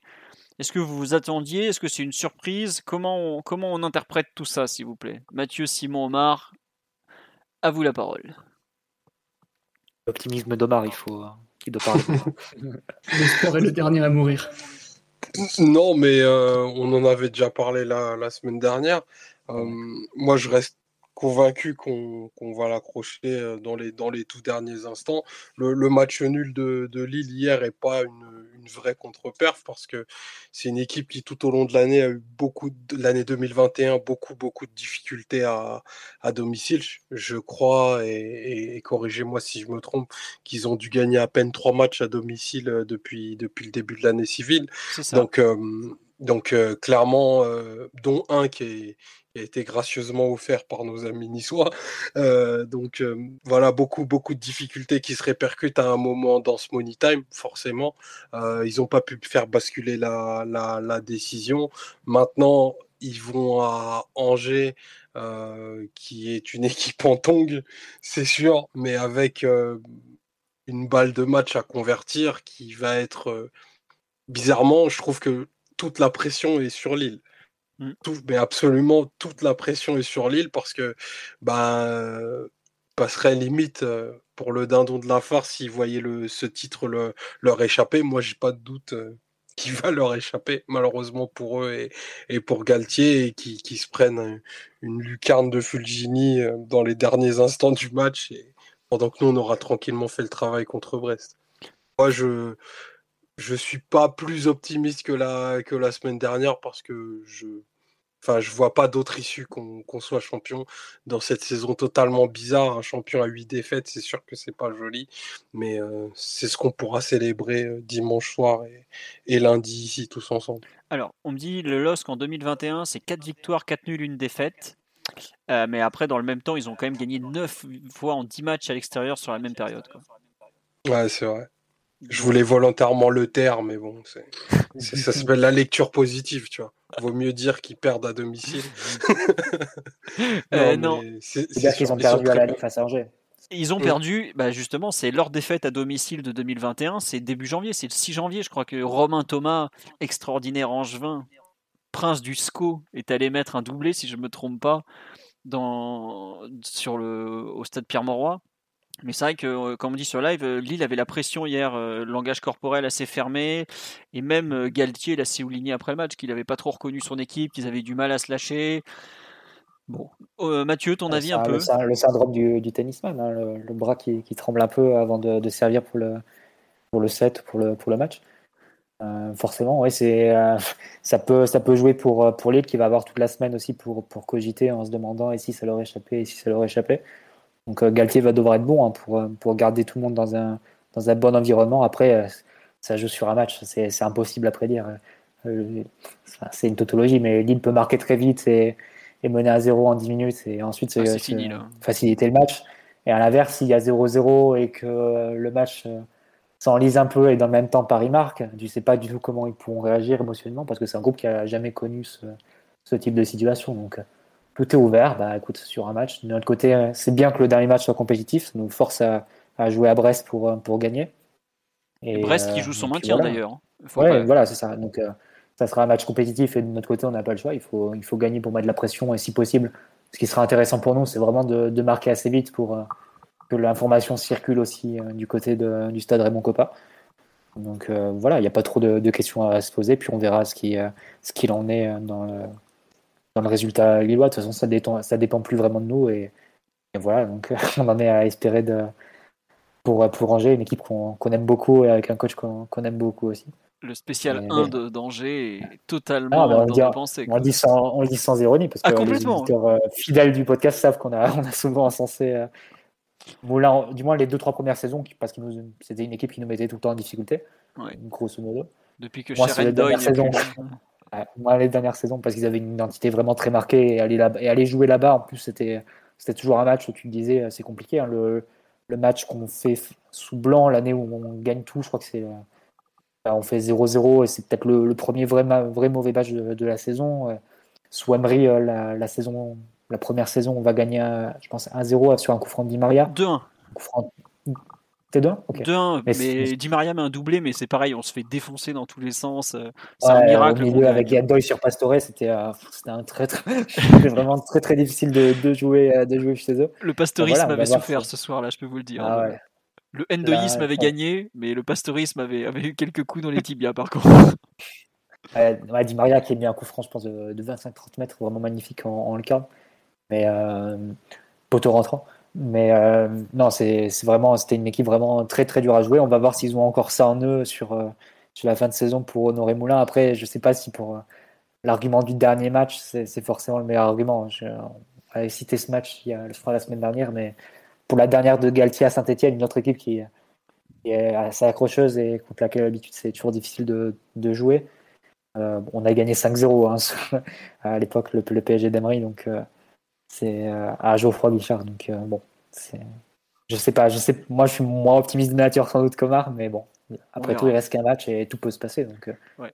notre chance à fond juste une question. On nous dit les, les Angevins, on en a plus. En plus, on en a pas mal qui écoutent le podcast. Qui, qui, il y a pas mal d'Angevins qui supportent le PSG et vice versa. Donc, on espère que vous serez, vous serez euh, parfait euh, dimanche prochain. Mais c'est vrai que Angers, faut le dire, est quand même un peu en vacances depuis qu'ils ont assuré leur maintien, que Moulin a annoncé. Parce qu'on leur en coupe, euh, c'était, ils venaient vraiment pour faire la figuration. Ah ouais, ouais. bah, en coupe, tu vois, à 2-0, ils sont pas loin de revenir à, à 2-1. Mais après, c'est vrai que ça craque complètement. Euh, visiblement, ils ont fait une bonne deuxième mi-temps à Marseille, mais pareil, ils ont commencé à jouer à Marseille, ils perdaient 2-0, ils arrivent à revenir à 2-2, ce qui est quand même pas mal, parce que Marseille jouait pour l'Europe, et ils font ensuite une erreur en fin de rencontre, ils perdent 3-2. Euh, j'ai un peu peur qu'Angers soit, soit juste. Alors, on, verra, mais globalement, euh, entre les résultats de Lille à l'extérieur et ce, ce SCO qui... Si le SCO avait quelque chose à jouer, j'aurais franchement pu y croire là, je suis un peu plus dubitatif, euh, même si, en fait, il n'y a pas le public non plus. Donc, pour les adieux de Moulin, euh, bon, bah voilà, quoi, ça va être un match à huis clos, un de ces 10 000 matchs dégueulasses à huis clos qu'on a vu depuis un an et demi. Bon, enfin voilà, quoi, c'est enfin, triste parce qu'il mérite franchement hein, des, adieux exceptionnels. franchement, au 21 e siècle, des mecs qui ont fait autant pour un club, je vois que lui et Christian Streich à, Fribourg qui est pareil, qui est une comète où le mec est là depuis 10 ans, on sait pas ce qu'il fout. Enfin, si, on sait ce qu'il fait, mais bon, voilà, quoi. C'est un, autre football. C'est du football du 20 e siècle. Ça n'existe plus, ça, normalement. Là, bon, euh, j'ai un peu peur que le, le contexte d'un match à, à huis clos euh, avantage quand même pas mal. Euh, les Lillois. Après, c'est vrai, comme, on me dit, qu'est-ce que fera Lille s'il mène que 1-0 à 15 minutes de la fin? Bah, On peut vous dire, ils vont trembler comme pas permis. Il y a quand même un point qui vient d'être soulevé par, euh, qui est important par rapport aux suspensions, c'est que normalement, José Fonte, qui est le capitaine du LOSC, ou le vice-capitaine, je sais plus, mais bref, qui est le patron de la défense, qui joue avec donc Botman en défense centrale, était censé être suspendu. Et c'est une énorme absence pour le LOSC parce que bah ça veut dire que pour le remplacer, ils étaient censés faire jouer Thiago Giallo, qui est un défenseur qui est pas du tout, du tout fiable, même s'il a fait expulser Neymar. Quand il est dans l'axe, si je me souviens bien, comme on me l'avait expliqué, Giallo et Botman ensemble, cette saison, c'est deux matchs de défaite. Le LOSC va visiblement faire appel au CNOSF pour euh, faire sauter la suspension parce que le carton a mal été reporté. Bah, d'ailleurs, le carton euh, qui était tombé durant le PSG Lille de, Coupe de France, si je ne me trompe pas. Il est possible que Fonte soit finalement là, et par contre, ça devient vraiment euh, une toute autre affaire si le Lille peut s'appuyer sur son, à la fois son joueur le plus défensif, son joueur, son joueur défensif le plus fiable, et surtout son joueur qui a le plus d'expérience. Parce que Fonte, si je ne me trompe pas, il a 37 ans. Et typiquement, pour gérer ce genre de match, non seulement il est capable de mettre le but de la victoire, mais en plus il est capable de, remonter tout le monde, de les rassurer et tout ça. Donc on va voir ce que le CNOSF va faire. Euh, dans leur cas, j'ai un peu peur que le fameux conciliateur nommé qui suspend, qui enlève la suspension, enfin qui suspend la suspension, désolé mais c'est ça, soit un point clé et c'est vraiment quelque chose à suivre dans les prochains jours. Donc bon. Et comme on me dit, nos engins me dit sur le live, c'est une équipe très irrégulière on joue une, on joue une mi-temps sur deux contre Zlelos que ça ne va pas être suffisant. Ben, vous êtes prié de jouer deux mi-temps, ça nous arrangerait. Simon, sur, euh, sur un peu cette dernière journée, ce Brest-PSG, ce Angers-Lille, mhm. ton, ressenti? Angers a notre destin entre, entre ses mains, ils le savent. Moulin le sait, Moulin qui euh, a toujours été euh, très, très aimable et toujours en bon terme avec le PSG et, Nasser aussi. Donc bon, je pense que pour sa dernière, il ne fera pas de la figuration. Je pense qu'ils vont vraiment essayer de, de, gagner le match et peut-être ne pas sous-estimer le manque d'expérience des Niçois, euh, à ce, des, Niçois, des Lillois pardon, à ce, à ce niveau-là. Parce que c'est loin d'être cousu de, fil blanc leur histoire euh, quand même. Hein, parce qu'entre euh, les points qu'on a un peu donnés, eux, les, victoires un peu, un peu ric parfois, des moments un peu, un peu plus compliqués, c'est perso pas surpris du tout de voir Saint-Etienne les accrocher même si euh, Lille a failli arracher le, match dans les derniers instants avec ce tir sur le poteau, euh, le sauvetage sur la ligne et tout ça, c'était vraiment... Euh, ils, ont, failli le faire, mais globalement, leur prestation ne montrait pas beaucoup d'assurance, beaucoup, de, beaucoup de, qualité non plus. Donc non, je pense vraiment qu'une équipe de Ligue 1 plutôt, bien remontée, bien préparée, peut vraiment les mettre en difficulté. Eux, c'est eux qui ont tout à perdre. Hein. Nous, on a déjà euh, la saison, elle est entre guillemets déjà ratée en Ligue 1 où 8 euh, défaites, beaucoup de matchs nuls, beaucoup de matchs que, que tu perds alors que tu devais gagner en, ouvrant le score par exemple. Bon, on s'est assez euh, ridiculisé comme ça. par contre, ils ont peut-être à leur portée un titre historique. c'est pas facile, c'est pas simple à gérer. Et si d'aventure le, le, match se passait pas très bien, que peut-être un penalty ou euh, une expulsion, des échauffourées, ce genre de choses, ça peut être très très compliqué et je vois bien Angers accrocher un match nul par exemple. Une victoire, je sais pas, mais euh, un 0-0, un partout, un match un peu pourri comme ça, où euh, Angers sent bien qu'ils ont en face d'eux une équipe surexcitée et un peu, un peu stressée, voire effrayée. Ça peut, ça peut donner un match intéressant et pas plus stressé que ça, perso. Je pense que je pense qu'Angers peut le faire. Ils ont de, bonnes chances d'arracher au moins le match nul. Et Lille, bah, bravo à eux, mais le, match qu'ils font à Saint-Etienne et la tension qu'il y avait euh, sur le terrain, euh, je pense pas que ce soit réglé d'ici d'ici le prochain match ou euh, au contraire même. Où les gars soient un peu plus tranquilles justement. Ils ont laissé passer leur joker. Là maintenant c'est à la vie ou la mort. Ils, pour eux ils doivent gagner. Je pense pas que le PSG passe à côté des trois points quand même. Ce serait une très mauvaise surprise. Mais là Lille, ouais c'est ça. C'est vraiment ils servent pour le titre et c'est très très compliqué. Je euh, va savoir si Fonte en plus, il euh, n'y a pas la petite magouille pour faire euh, sauter, magouille entre guillemets, hein, c'est légal, mais faire sauter une suspension qui aurait dû se produire sur cette dernière journée. Voilà, ça peut être, ça peut être compliqué. Après, je dis tout ça, ils vont peut-être leur mettre 4-0, hein, mais bon, je pense pas. non, mais oui, après, c'est comme c'est ce que disait, je sais si Mathieu Omar, c'est le début de match qui va te définir quand même pas mal de choses. Si, si Lille te met deux buts dans le premier quart d'heure, c'est bon, tu, peux couper, hein, c'est bon, tu sais que c'est réglé quoi. Mais euh, comme on dit, euh, Angers joue plus, joue plus trop au foot depuis quasi deux mois et demi, bon on verra. Faut lâcher un billet à l'arbitre. Non monsieur, nous ne sommes pas l'Olympique de Marseille, nous ne ferons pas ça. Mais c'est vrai que on dit beaucoup de victoires ric du LOSC, oui c'est normal, c'est une équipe qui a mis je crois 62 buts en en ayant à peine 40 en expected goals ou 45. Enfin ils ont une réussite par rapport à ce qu'ils produisent en termes d'occasion qui est hallucinante. Donc forcément, quand tu produis pas grand-chose en termes d'occasion, mais que tu gagnes beaucoup de matchs, c'est que tu as pas mal de réussite. Après, cette stade des expected goals, de mémoire, pareil, Monaco était largement au-dessus de ses expected goals théoriques en 2017. Bah, ils ont quand même gagné à la fin. Donc euh, bon. Juste un dernier point, on n'a pas du tout parlé du troisième larron qui est, qui est l'AS Monaco. Vous imaginez Monaco tirer les marrons du feu, à savoir bah, le PSG perd, ou fait match. Non, le PSG perd, Lille perd et Monaco va gagner à Lens? Bah, Tu n'auras pas une double défaite du PSG et de, et de Lille. Ça, c'est impossible. D'accord. Non, mais c'est vrai que eux, on les oublie, mais ils sont toujours là. Non, Monaco, Monaco peut encore te souffler la, la, deuxième place si tu perds à Brest, mais je pense pas qu'il y aura une double défaite à la fois de, de Paris et de, et de, Lille. Ce serait quand même un, coup de tonnerre. En plus, Monaco a, a, pas mal de buts à remonter au goal average par rapport à Lille. Je crois que j'ai lu 6 ou 7 buts, il me semble. Euh, oui, ça doit être ça. Puis je pense pas qu'ils, pas qu'ils en gagnent, qu'ils gagnent 6 ou 7-0 à Lens, même si on a vu que Lens a beaucoup de mal à finir la saison et enchaîne les défaites, euh, c'est compliqué quand même. Euh, pardon Mathieu, je, je pense que... Non, non, non, non, mais ok.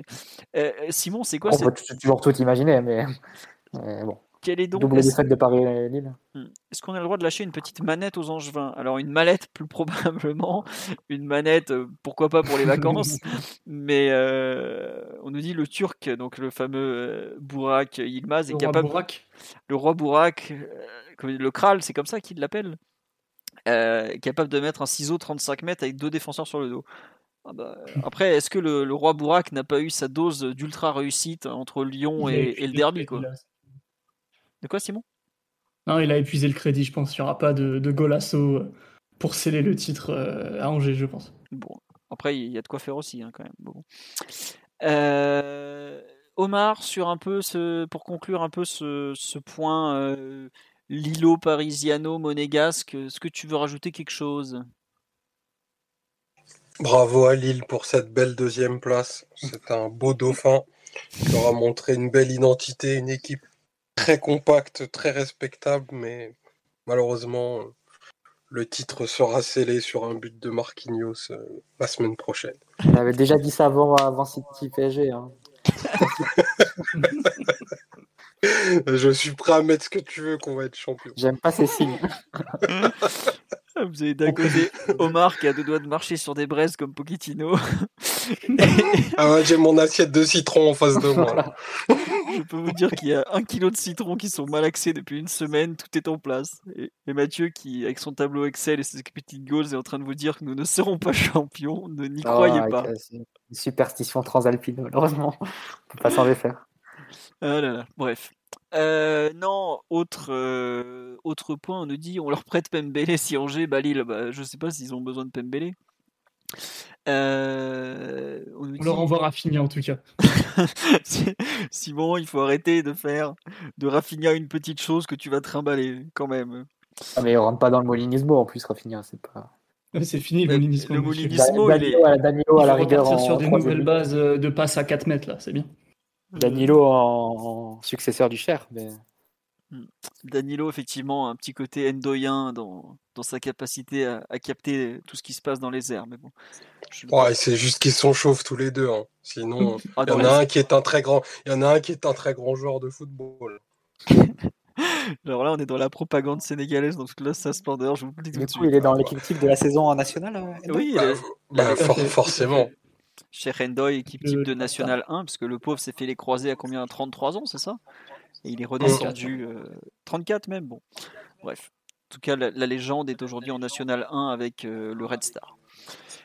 Dernier point sur l'aspect course au titre, c'était la semaine, euh, j'ai mis la semaine où tout peut basculer, puisqu'on joue mercredi la finale de la Coupe de France contre Monaco, dimanche ce, ce décisif Brest-PSG. Est-ce que vous pensez que euh, la finale de Coupe de France pourrait malgré tout avoir un impact euh, sur le sur comment dire sur le match de, de Ligue 1 du dimanche ou c'est trop séparé? Je sais pas Simon, tiens. C'est une bonne question. Je je sais pas exactement.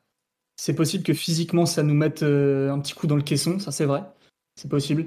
Après en termes d'investissement émotionnel, d'influx nerveux, de, de confiance, je je crois pas. Alors évidemment, ça, dans un sens comme dans, comme dans l'autre. Hein. Si tu, tu, peux perdre la finale de la Coupe de France, après, tout dépend de, de la performance et, des circonstances aussi. Mais tu peux perdre la, la, finale de Coupe de France et gagner la Ligue 1. Tu peux euh, gagner la Coupe de France et perdre la Ligue 1, ne serait-ce que si Lille bat Angers. Donc euh, non, je euh, je crois pas que les choses soient si liées que ça. après, tu peux tout perdre aussi, hein, donc à voir. Mais non, je crois pas que euh, je sais pas pourquoi, j'ai quand même la sensation que même si on n'a pas réussi à bien gérer les enchaînements euh, Ligue des Champions, euh, Ligue 1, c'est quand même autre chose de jouer une finale parce que bon, la finale, une fois que c'est gagné, c'est gagné quoi. Il a pas de, c'est pas la, projection sur sur autre chose. Alors que la Ligue des Champions, si forcément vu que on n'est on est pas allé en finale. alors que bon, là ça me paraît être un petit peu différent. Et puis même, je pense pas que le dernier adversaire du week-end soit à même de nous contester euh, une victoire qui nous semble quand même promise euh, si tu joues euh, sans, sans faire n'importe quoi déjà. Oui, ça paraît être, être important. On ne demande pas à l'équipe de faire le match de service, juste de pas faire n'importe quoi et de pas chier dans la colle. avant, avant et après les, les quarts et les demi de Ligue des Champions, on a plutôt bien géré en championnat. Après, le, reste, on a, on a, bien géré. Il y a quand même un, moi, il y a un point je trouve qui est important dans, dans ça, c'est surtout l'expérience de l'équipe, quoi. C'est que tu quand même.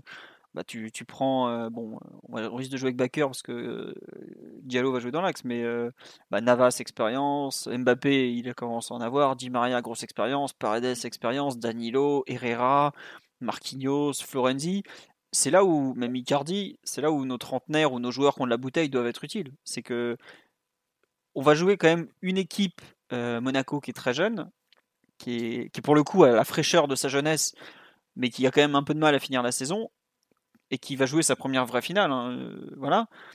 Euh, ensuite, on joue Brest, qui va jouer avec la peur au ventre parce que, entre guillemets, nous à Brest dimanche, on n'a rien à perdre. Quoi. Il faut les trois points et puis advienne que pourra. Eux, euh, ils, dépendent d'eux un petit peu. ils dépendent comme tous les autres équipes de Ligue 1 beaucoup du PSG et ils dépendent aussi beaucoup des autres équipes de Ligue 1 parce que bah on sait pas comment ça peut se finir pour eux. J'avoue que l'enchaînement, j'espère que l'enchaînement euh, euh, Monaco-Brest sera positif évidemment parce que comme on me le dit, ça serait bien de prendre au moins un titre pour, pour la saison du cinquantenaire. Ce on a pris le trophée des champions contre Marseille, mais c'est pas un titre spécialement valorisé. Même si à mon sens ça vaut bien une, coupe de moustache, mais bon ça c'est autre chose. prendre la Coupe de France déjà, ça serait pas mal pour continuer d'améliorer notre corps, mais c'est vrai qu'il a par rapport à Monaco aussi qui joue dans la foulée, est-ce que c'est pas une façon de leur mettre un peu la tête sous l'eau? Je trouve qu'il y a, peut-être plus. Pour nous, il y a peut-être pas tant d'implications que ça, mais pour, pour les adversaires, Monaco ou, ou, même ou Lille ou Brest, euh, par exemple, disons qu'on fait un, gros match mercredi soir. Ça peut arriver, hein, attention, je dis pas qu'on va le faire, je dis que ça peut arriver. Je pense que même pour Lille, voir que le PSG va te est capable de, de, de même pas te laisser la moindre chance euh, c'est un peu un message de dire non mais euh, ils vont gagner à Brest en fait. Ils vont gagner à Brest, c'est sûr. Ils vont pas faire comme à Rennes. Et pour une équipe qui est déjà un peu en train de trembler, je pense que paradoxalement la finale de la Coupe de France peut avoir plus d'impact pour tous les autres que pour nous. Peut-être que je me trompe complètement, je suis pas dans l'état, enfin, je connais pas l'état physique des joueurs notamment parce que c'est, je sais pas si on se rend compte, mais là on, joue tout le temps depuis un temps, un, je sais pas combien de semaines. Euh, Monaco aussi d'ailleurs, on va en parler après. Mais euh, pour moi, le, PSG est plus en mesure quelque part de passer à autre chose, notamment parce que Pochettino a fait quand même pas mal de changements, pas mal de rotations, et je pense qu'on n'a pas forcément une usure mentale comme, euh, comme peuvent l'avoir d'autres équipes en, cette fin de, saison. Bon alors peut-être que je me trompe complètement, je Mathieu Omar, je, vous laisse en parler. Non, non, tu as raison, mais après, c'est sûr que tu as décrit et tu as dépeint le, meilleur scénario pour nous, c'est évident. Une victoire et une belle prestation pour, euh, pour mercredi, pour euh, à la fois bah, achever un peu, un peu physiquement, psychologiquement Monaco qui aura enchaîné trois matchs en, en six jours, en sept jours. Six jours, six jours. Euh, ils jouent jeudi. Ils ont joué jeudi en Coupe de France Monaco. Ils ont joué jeudi, euh, dimanche, mercredi, redimanche. Ouais, c'est vrai. Il faudrait, reprendre leur compo qu'ils ont, qu'ils ont mis, qu'ils ont mis face. Ils avaient un peu fait tourner. Ils avaient mis des Fabregas, et tout ça. Mais euh, Fofana, Chouameni, par exemple, qui sont deux, deux, joueurs clés au milieu de terrain, ils ont, ils ont, ils ont joué tous les matchs, quoi. Après, ils ont la forme, hein. ils sont jeunes et ils cavalent. C'était très très bons joueurs et je pense qu'ils ont la, la caisse pour, pour enchaîner. Mais non, c'est sûr que tu peux avoir des implications. Après, il faut voir les, euh, le résultat qui sera, qui sera mercredi parce que si à l'inverse tu, euh, tu perds ou tu perds cette finale, bon, ce sera compliqué après de te remettre. Euh, enfin, après, là encore, tu peux, tu peux même tirer des plans sur la comète et se dire que Lille sera, sera, pas, du, sera du coup pas vraiment inquiet euh, pour son match et la prendra peut-être un peu à la légère. Enfin, j'en sais rien. C'est des conjectures euh, vraiment difficiles à faire avant le, résultat. Elle n'était pas dans la tête des joueurs non plus. Donc, euh, mais c'est clair que pour nous, tu as deux matchs, deux matchs à gagner. Et finir cette saison comme on peut. Si tu arrives à gratter un titre face à Monaco, bah, ça sera, tu limites un peu la casse. Ça, ça suffira pas pour en faire une saison réussie. Mais ça reste important malgré tout de, de continuer à, à garnir l'armoire à trophées, surtout quand tu as des adversaires prestigieux comme Monaco en finale on nous dit que ce podcast va probablement très mal vieillir, mais c'est pas grave. Il y en a plein qui ont mal vieilli, vous savez. Ne réécoutez pas l'avant PSG euh, Manchester, je crois, ou, le retour, je sais plus. Mais c'est des fois dans l'autre sens, des fois on est très pessimiste, le lendemain on gagne 4-0 face au Barça, tu vois. Effectivement. Ou non, le plus pessimiste qu'on était, c'était avant PSG Liverpool, je crois. on Nos podcasts vieillissent bien, ça va pas ou quoi? Bah, Après, euh, on, se, base sur des faits. Euh, indiscutable pour produire euh, des analyses. C'est pas ça ah, Après, Omar, il se base aussi sur les sensations euh, personnelles et de, et de son Ça, c'est indiscutable. Hein. Ton coach, il fait des équipes au hasard avec la Cosmo Énergie. On peut bien euh, se fier à nos sensations aussi. Hein. La Cosmo Énergie. Moi, aussi, j'ai un stylo rouge. Hein.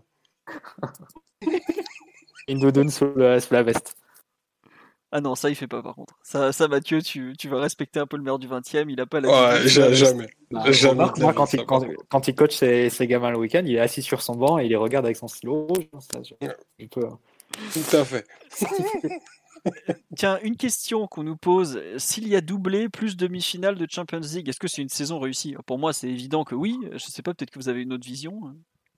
Bah, sur le plan des résultats, ce serait une saison merveilleuse, mais euh, après, je pense que le, bilan que tu dois tirer de la saison, il doit être indépendant de, du, résultat que tu vas que tu vas obtenir cette semaine. Tu peux pas tout juger la saison sur les, deux matchs que tu vas que tu vas jouer euh, dans les dans les six prochains jours. Enfin, ça aurait aucun sens. Ce serait du du résultatisme vraiment de, de bas étage. Tu dois faire un bilan sur les 50 matchs que tu as joués, sur les deux séquences de, de coach que tu as eues, sur, euh, sur tout le, déroulé. Après, en pondérant avec les, les, facteurs que tu as eu sur l'enchaînement des matchs, sur le Covid, etc., qui ont pu jouer sur les performances. Mais l'évaluation des joueurs, l'évaluation de l'équipe et les décisions à prendre cet été, je pense qu'elles sont indépendantes de comment tu vas finir la saison. Après, pour le bien de, l'équipe et pour le, prestige d'une saison, etc., etc., évidemment qu'il faut tout faire pour, pour gagner les, deux trophées, mais pour moi, ça ne doit, pas, doit pas influer dans les décisions que tu vas prendre et dans les, conclusions que tu vas devoir tirer de la saison. Oui, après, quand, quand, on parle de saison réussie, ça serait par exemple plutôt dans, dans 10 ans, on verra. Bah, en, en le, le, bilan, le bilan comptable, évidemment, que si tu fais deux, euh, deux titres et, et une demi-finale de Ligue des Champions, ce serait une très grande saison. Mais ça ça suffit, enfin, ça devrait pas effacer ce que tu as fait de négatif cette saison. Et à l'inverse, si tu gagnes aucun trophée cette semaine, ça ne doit pas effacer le, les bonnes choses que tu as pu faire sur les 50 matchs. Enfin, je pense qu'il faudra pondérer non plus et pas s'en tenir juste, euh, juste au résultat. Ouais. Non, mais euh, voilà, c'était une question qu'on nous posait. Je, je, pense que tu as répondu. Et on me demande si Omar a des citrons dans son bureau. Je sais pas. C'est pas très, très. Euh, ouais, j'ai pris un kilo là ce matin. Voilà, bio, j'espère. Sinon, les, les ondes sont perturbées. Euh, on nous dit Monaco, c'est la meilleure équipe qu'on a affrontée cette année en championnat. Ce ne sera pas facile, mais oui, le musée doit s'agrandir. La Coupe de France, c'est notre trophée. Bah, le, PSG a gagné 13 Coupes de France en, en 50 ans, donc oui, on peut dire que c'est un peu notre trophée. Mais euh, est-ce que Monaco est la meilleure équipe qu'on a affrontée cette année en championnat?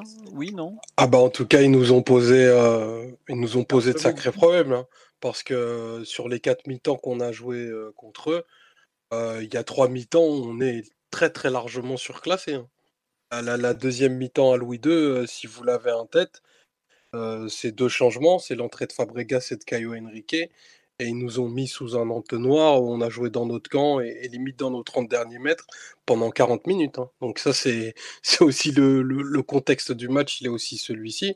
Et le match retour au parc, c'est probablement le, le, meilleur plan défensif qu'on ait vu en Ligue 1 euh, cette année, euh, animé par une équipe qui avait fait quelque chose de très spécifique avec euh, Dissassi écarté euh, côté droit et un triangle avec Chouameni, Chouameni, Maripane et, euh, oh, le troisième m'échappe. Mais franchement, Monaco avait vraiment, nous avait vraiment mis, enfin, il nous avait éteint en février. Éteint, il n'y a pas d'autre mot. Donc il va falloir qu'on qu'on fasse une. On ne pourra pas faire l'économie de faire un bon match si on veut ramener la Coupe de France au parc. Hein. Clairement, Monaco, je pense qu'ils ont, ils sont aussi très très remonté pour ce match-là, qui couronnerait une, une très très belle saison de, de, leur part et une super dynamique, ça, ça, la, ça la rentrerait du coup de, de façon plus grande dans, dans, dans l'histoire du club parce que un trophée c'est jamais anodin. Mais euh, non, on est, il va falloir un gros gros PSG pour, euh, pour gagner la coupe mercredi. Très bien. On, donc on a basculé sur le dernier thème. Gros PSG nécessaire. Euh, concernant les, compositions d'équipe, avant qu'on passe un peu à, d'autres thèmes peut-être plus, plus tactiques, euh, enfin sur l'affrontement direct. Euh, côté parisien, on va, on va y aller ensemble. Navas dans les buts, hein. on n'a pas mis Rico pour la demi-finale, j'imagine qu'on va pas le sortir de son banc de touche pour la finale. Ne t'inquiète pas Sergio, finis ta sieste. Keylor il va enchaîner, hein, tant pis, on lui rendra les 16 adducteurs à la fin de la saison. Au poste d'arrière droit, est-ce qu'on est, d'accord que la comment ça s'appelle la rotation va se confirmer avec bah, si Dagba a joué euh, dimanche, ce serait Florenzi euh, mercredi, non? Ou vous êtes tous d'accord, j'imagine à ce niveau-là? Bon, pas de réponse. On va dire que c'est un oui. Ah non, je ne sais pas, j'ai l'impression que. Bon, enfin, on va dire que c'est oui. Dans l'axe, Marquinhos, forcément. Euh, Diallo, qui donc était malade ce week-end ou Kerrer. Je pense que ça sera. Enfin, Diallo semblait être bon pour le service, donc on va espérer que, que ça suffira, que ça ira. Et puis à, à gauche, euh, Backer, forcément, par élimination, parce qu'il n'y a pas Bernat ou Kurza. Et tiens, question, est-ce que vous pensez possible, donc euh, attention, hein, je, que ça soit finalement Diallo à gauche et Kerrer dans l'axe avec Marquinhos? Pour justement ne pas avoir le pro la problématique Backer Pas impossible. Non, je me suis posé la question en fait hier soir en voyant euh, Kerrer relancer je me mmh. suis dit, est-ce que finalement Kerrer a pas remplacé. Euh... Est-ce que c'est pas Baker qui a remplacé Diallo plutôt que Kerrer? Je sais pas, Simon. Si tu, veux te garder, si tu veux garder une sécurité supplémentaire sur les comptes monégasques avec Diallo en, en latéral, et ça te permettrait peut-être euh, en, de libérer Florenzi sur, ton, sur son couloir. Ça peut, être, ça peut être une idée. D'accord. Bon. Non, mais c'est vrai que pour l'instant, on, est- on est tous partis sur la défense euh, qu'on avait imaginé, bah, celle du match, euh, je sais plus quel match on avait joué, bah, à Rennes, euh, la fin du match à Rennes notamment. Mais c'est vrai que, Dia- est-ce que après, est-ce que Diallo sera en mesure de jouer latéral en ayant été malade et tout euh, Bon, je sais pas. Au milieu du terrain, euh, probablement le retour de Paredes. avec qui? Paredes Gay, comme on a vu à. Ouais, ouais. Puis en plus, c'est pas comme si c'était tes deux milieux Mais Gay sort d'un sort- sort- sort d'un vrai bon match face à Montpellier en plus. Donc, euh, Ouais, c'est ça. c'est- Sans Verratti, c'est a priori tes deux meilleurs milieux d'assez loin. Donc, euh, non, je pense que ce double pivot euh, qui avait bien fonctionné à Montpellier en plus euh, va, va rempiler. Et justement, est-ce que ce- on parle sur un 4-2-3-1 ou est-ce que finalement on verrait pas un 4-3-3 avec euh, bah, soit Herrera, soit Rafinha? trois, du coup. Bah justement. La dernière fois qu'on a tenté euh, un vrai faux 4-3-3, c'est très très très mal passé. Donc euh, non, je pense qu'on va rester sur du 4-2-3. Et en disant mal passé, euh, je pense au match de, de City retour évidemment. Ah, je pensais que tu parlais du, du PSG Monaco euh, en Ligue 1. Ou pareil, ça s'était mal passé. avec Herrera en 10, ça avait été un carnage. Quoi. Euh, voilà, c'est QFD. Ouais. Les deux matchs avec Herrera en relayeur ou en 10, euh, ça n'a pas été. Donc euh, non, à un moment donné, euh, jamais de faute, risque d'être mais il faut apprendre de ses erreurs aussi. C'est pas interdit. Rafinha risque d'être dans l'équipe quand même. Donc, euh, c'est. euh, Pourquoi tu tiens? Bah, si Draxler, bah, je pense que globalement en attaque, tu auras Di Maria, Mbappé, Icardi, sûr.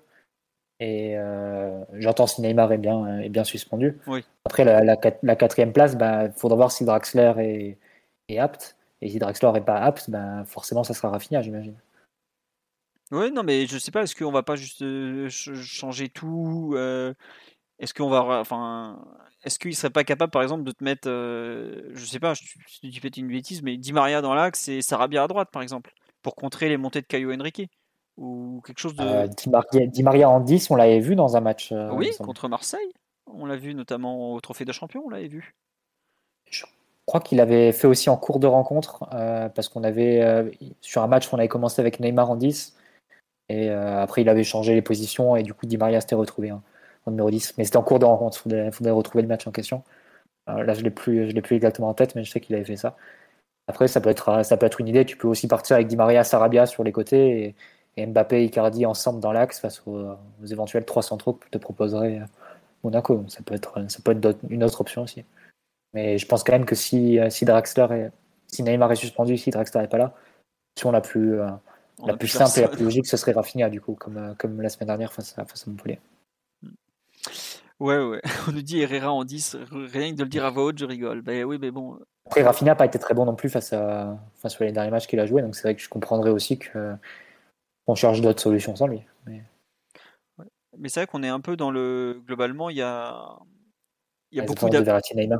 Ouais, non, mais si tu perds à la fois Verratti et Neymar contre ce genre d'équipe, c'est c'est quand même très problématique. hein. Enfin, on l'avait déjà Ah, vu C'est en un, Ligue 1. débat, c'est un débat quand on est toute la saison, mais Verratti et Neymar, ils ont fait 55% des matchs, des minutes cette saison, quelque chose comme ça, 55-60%.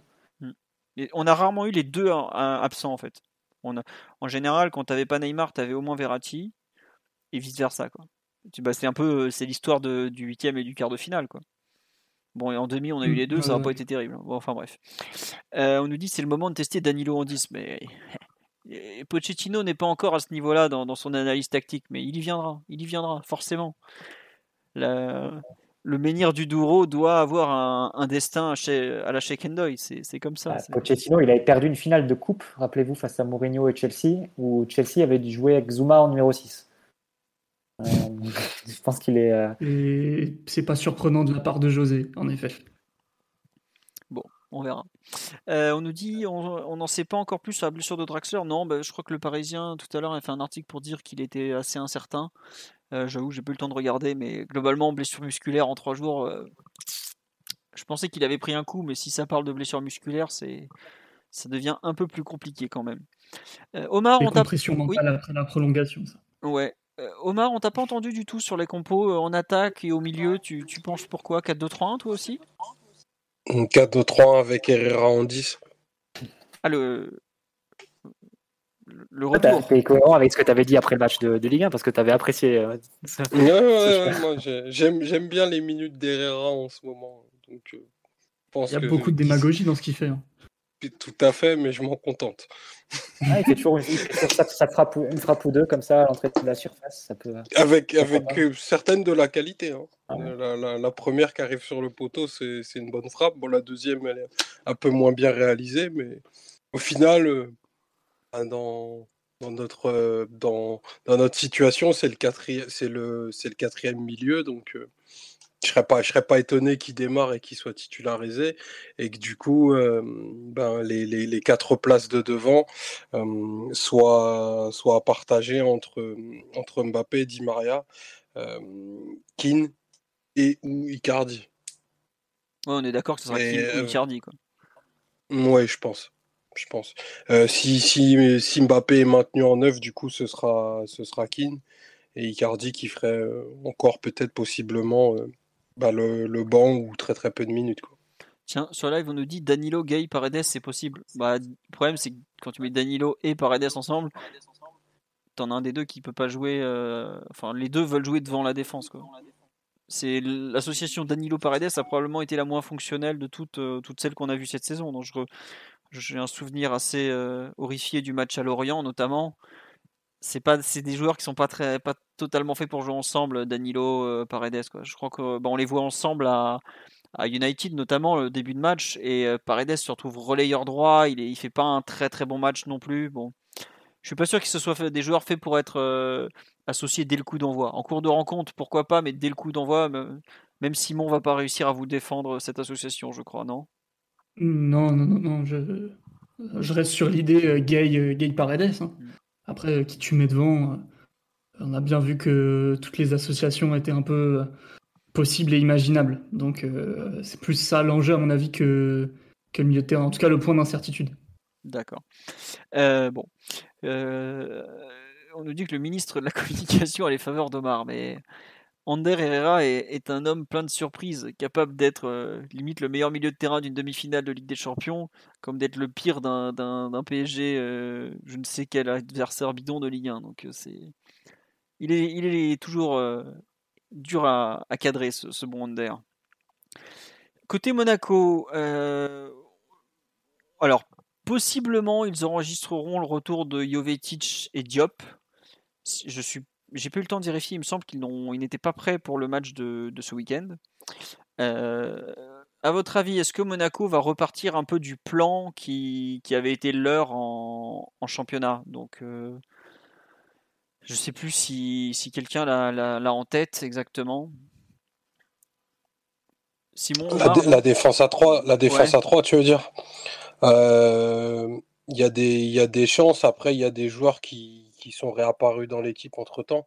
Euh, je pense à, à Sidibé, mais qui aussi a été euh, utilisé comme euh, troisième défenseur côté droit. Donc je serais pas surpris qu'on, enfin, qui réutilise ça à, une exception près, c'est que hum, il me semble, et vous me corrigerez si je me trompe, qu'on avait plutôt quatre offensifs nous au coup d'envoi lors du match de février. Oui, c'est ça. Je, je, j'ai non, nous, on avait Herrera en 10 en février. Et on avait, oui. par contre, on avait trois vrais attaquants avec, euh, avec Keane, euh, Icardi et Mbappé. Ouais, ouais ok. Et, et, côté, pour Mona, et côté Monaco, bah, c'est l'équipe qu'on est un peu en tête avec la, la, défense à 3.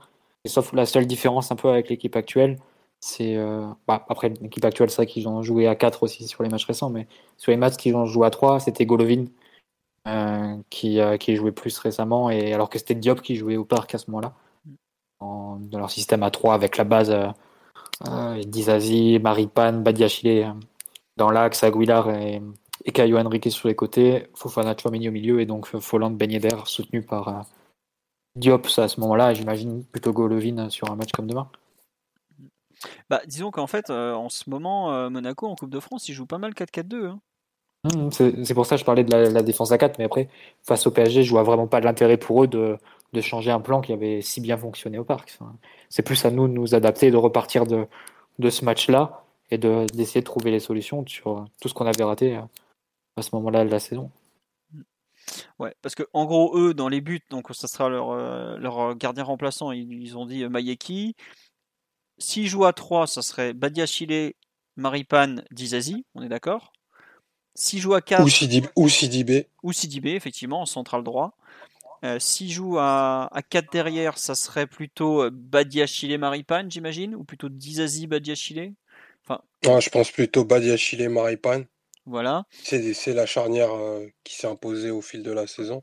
Vous Ouais, imaginez repartir à 4 comme ça, alors que, un peu comme, euh, comme au match aller, où ils étaient, pris, ils étaient pris dans le dos continuellement hein, en première mi-temps, etc., alors que leur, leur bloc bas, défense 1-5, euh, vouloir doit vraiment redoubler pour, pour, pour bloquer Mbappé, avait si bien fonctionné.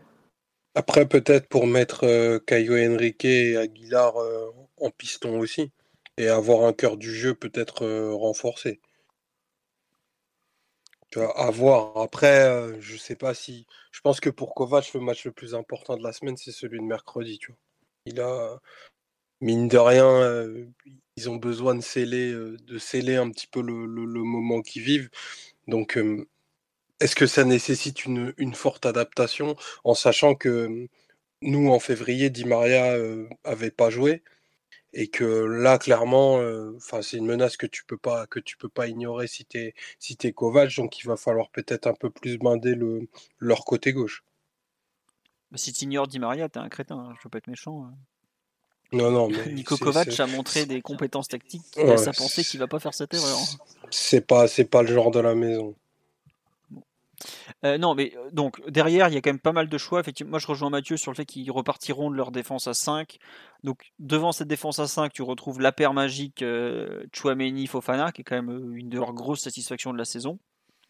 Et ensuite, c'est la, question de l'attaque. C'est est-ce que ça sera, par exemple, avec un. Est-ce qu'ils vont tenter de mettre un Gelson Martins? Est-ce qu'ils vont plutôt tenter de, de mettre Golovin Ils peuvent aussi mettre un Fabregas en 10, comme euh, ils nous l'avaient fait au match aller en seconde mi-temps, par exemple. Et à ce moment-là, ils peut-être pu trouver 3 au milieu avec euh, Fabregas en plus et devant euh, Ben Yedder. Euh, J'ai regardé Diop et Jovetic sont pas encore revenus en jeu vu qu'ils n'ont pas joué depuis plusieurs semaines. Je pense qu'on peut, on peut les exclure de l'équation au coup d'envoi en tout cas. Moi, je les vois plutôt repartir avec Peut-être Golovin justement en- dans le, le rôle de Diop et Folland un peu plus sur un côté, bah, comme exactement ce qu'ils avaient fait au parc. Avec Golovin qui reprend le rôle de Diop en, faux ailier gauche ou faux ailier droit, qui avait eu des bonnes occasions qu'on avait eu du mal à cadrer, par exemple. quoi. Je sais pas ce que vous en pensez. C'est sûr qu'il y a, c'est sûr qu'il y a beaucoup d'options euh, côté, côté Monaco, parce que effectivement, il y, avait cette base défensive à, à 3. Après, en deuxième, en deuxième période, il me semble que qu'il se passe un petit peu ce que tu dis avec Folland sur un côté et qui passe en 4-1-4-1 avec Chouameni qui est du coup un petit peu plus décroché et Diop qui se recentre euh, pour jouer plus proche de, Fofana. Et effectivement, il y a aussi, euh, il y a aussi l'option Fabregas qui, je pense, va, va pas démarrer parce que même s'il a fait euh, des bonnes minutes récemment, il a, il a un niveau physique qui est, qui est déclinant, normal pour un joueur qui a fait tant de matchs, euh, tant de, matchs de, première ligue. Donc je, je pense vraiment que, que Kovac va avoir une approche, euh, une approche en, en deux temps parce qu'il a toujours, euh, il a toujours compté sur son banc, même s'il est un peu moins peuplé que d'habitude, et que des profils comme Golovin et Gelson Martins en cours de match, vu que c'est des dynamiteurs, ils t'apportent toujours quelque chose dans, leur capacité à, déséquilibrer sur les côtés, hein, notamment. Et on est, prenable sur les, latéraux. Donc, c'est peut-être pas une option que, que tu peux envisager euh, d'emblée, mais de te dire que de faire basculer le match euh, en deuxième partie de rencontre, ça peut être une option à ne, à ne pas écarter, je pense, côté, côté Monaco. D'accord. Simon, tu rejoins un peu cette analyse de d'Omar sur la lecture du match? Moi, plutôt d'accord, d'autant plus que je suis pas un, expert de tout ce qu'il est possible de faire côté Monaco. Toutes les formules, tout ce que Kovac a déjà essayé euh, en, cours de match, par exemple. Donc, euh, je vais plutôt, plutôt écouter euh, vos, vos avis avisés plutôt que de raconter n'importe quoi. Mais bon, je pense malgré tout que Monaco, ils ont des bases contre nous pour nous embêter, euh, vu, vu les, les trois mi-temps très supérieurs qu'ils ont fait euh, face à nous cette saison et qu'ils n'ont pas, euh, ils pas à douter de leur capacité, ça c'est sûr. C'est vrai qu'on me signale que Maripane et Diop avaient marqué au parc, surtout Maripane. Euh, Est-ce que ça pourrait pas le pousser Kovac à le titulariser. Peut-être aussi qu'il titularisera Maripan en défense centrale. Donc Maripan, c'est un des trois défenseurs centraux. Parce que sinon, il se retrouve avec une équipe très très jeune derrière. Dizazi, Badiachile, c'est des. Même le gardien Mayeki, c'est un, un, très jeune joueur. Si tu veux faire jouer Caio Henrique ou Balotouré, tu peux te retrouver avec une défense sachant que tu es plutôt avec euh, Aguilar que Sidibé, ou t'en as pas un qui a plus de 27 ans. Et c'est Aguilar le plus vieux, il a 28 ans, c'est un 92 si je me trompe pas. Au-delà des noms, des noms derrière, je pense que c'est aussi le plan de jeu. C'est à l'aller en première mi-temps, il s'était fait complètement prendre en profondeur euh, une fois après l'autre, euh, notamment sur les longs ballons vers, vers Mbappé. ils auraient pu le payer de façon définitive. Et alors qu'au match retour, ils ont complètement coupé cet axe-là. Ils n'ont eu pas trop de mal à, à isoler Icardi du reste de l'équipe. Et après, c'était juste Mbappé contre, contre deux, voire trois joueurs sur le, sur le côté sur le côté droit de Monaco, sur notre côté gauche, et globalement ça s'arrêtait là, le, danger qui était présenté. Donc euh, je pense qu'ils vont un peu réessayer la même chose en présentant un, bloc assez bas et pour vraiment couper les espaces en profondeur pour Mbappé, sachant qu'il risque pas non plus euh, énormément en termes de, de créativité ou de, de coups de magie en, jouant vraiment très bas parce que Verratti et Neymar sont, sont aussi absents. Donc ils peuvent se permettre ce, plan-là. Euh, et, de repartir ensuite en contre avec la qualité bah, de, de Bagnéder, de Folland, de, de, Golovin pour faire le lion et pour faire les courses aussi. Euh, avec les, pistons qui peuvent accompagner aussi sur les côtés. Donc ils ont, vraiment beaucoup, beaucoup d'armes et ça va être un, très beau match. Et Paris, avec les, absences qu'on a et euh, bah, aussi, aussi, avec l'idée qu'on doit gagner hein, pour, pour sauver un peu la saison, c'est vraiment un match compliqué et qu'on va devoir très très bien aborder et surtout bien étudier le match qu'on avait fait au retour face à, face à eux, parce que de là doit partir euh, les, euh, doivent partir les, les consignes et les, et les failles qu'on a pu repérer. J'imagine que Di Maria va avoir un rôle assez net pour jouer dans le dos des, des milieux, essayer de trouver les espaces qu'il peut y avoir entre, entre ces milieux et, et la défense centrale. Parce que au, match, au match retour au parc, on avait bien vu hein, Herrera dans cette zone-là, il avait, il avait eu deux, peut-être un ou deux ballons comme ça sur des passes vers l'avant de Paredes, mais derrière, c'était assez neutre. Hein. Le ballon allait sur le côté droit et ensuite, ça ça giclait pas, ça se transformait pas vraiment en danger. Alors que Di Maria, si tu arrives à le, trouver dans ces zones-là, tu peux, imaginer créer des décalages. Je pense que ça peut être déjà une première piste pour le PSG pour, essayer d'avoir un peu plus de diversité que juste trouver Mbappé sur le, sur le côté en 1 contre 2 ou 1 contre 3 parce que c'est clairement là où ils t'attendent. Après, c'est vrai que si tu, si tu cherches euh, d'autres options que peut avoir Paris, c'est compliqué vraiment de les trouver. Après, si tu veux te pondérer un petit peu le match qu'ils avaient fait euh, au parc euh, au retour, ils avaient marqué sur quasiment leur seule situation.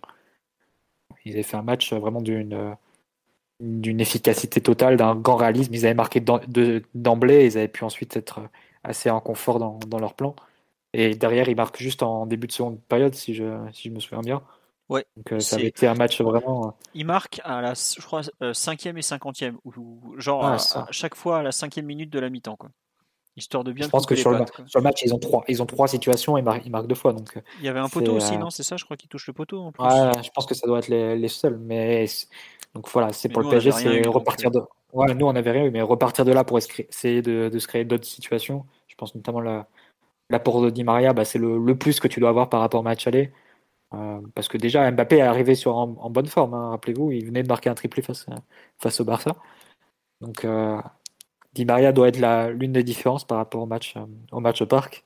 Et sinon, évidemment, pas concéder le même réalisme côté monégasque pour pas te mettre dans une situation où tu dois courir après le score face à une équipe qui, qui défend très très bien quand elle est en bloc dans ses 30 mètres. Et qui demande que ça de contrer en plus. Quoi. Ouais. Euh, Simon, euh, sur euh, peut-être un peu quelques clés du match, ou Omar, est-ce que vous voulez rajouter quelque chose aussi? Tiens, on nous dit, est-ce qu'il y a aussi... Oui, vas-y, vas-y, Simon, excuse-moi. Ça, dépendra des, des joueurs que tu alignes, mais à voir si on veut vraiment sécuriser au maximum la, la, possession face à, comme face à Montpellier, où vraiment le PSG a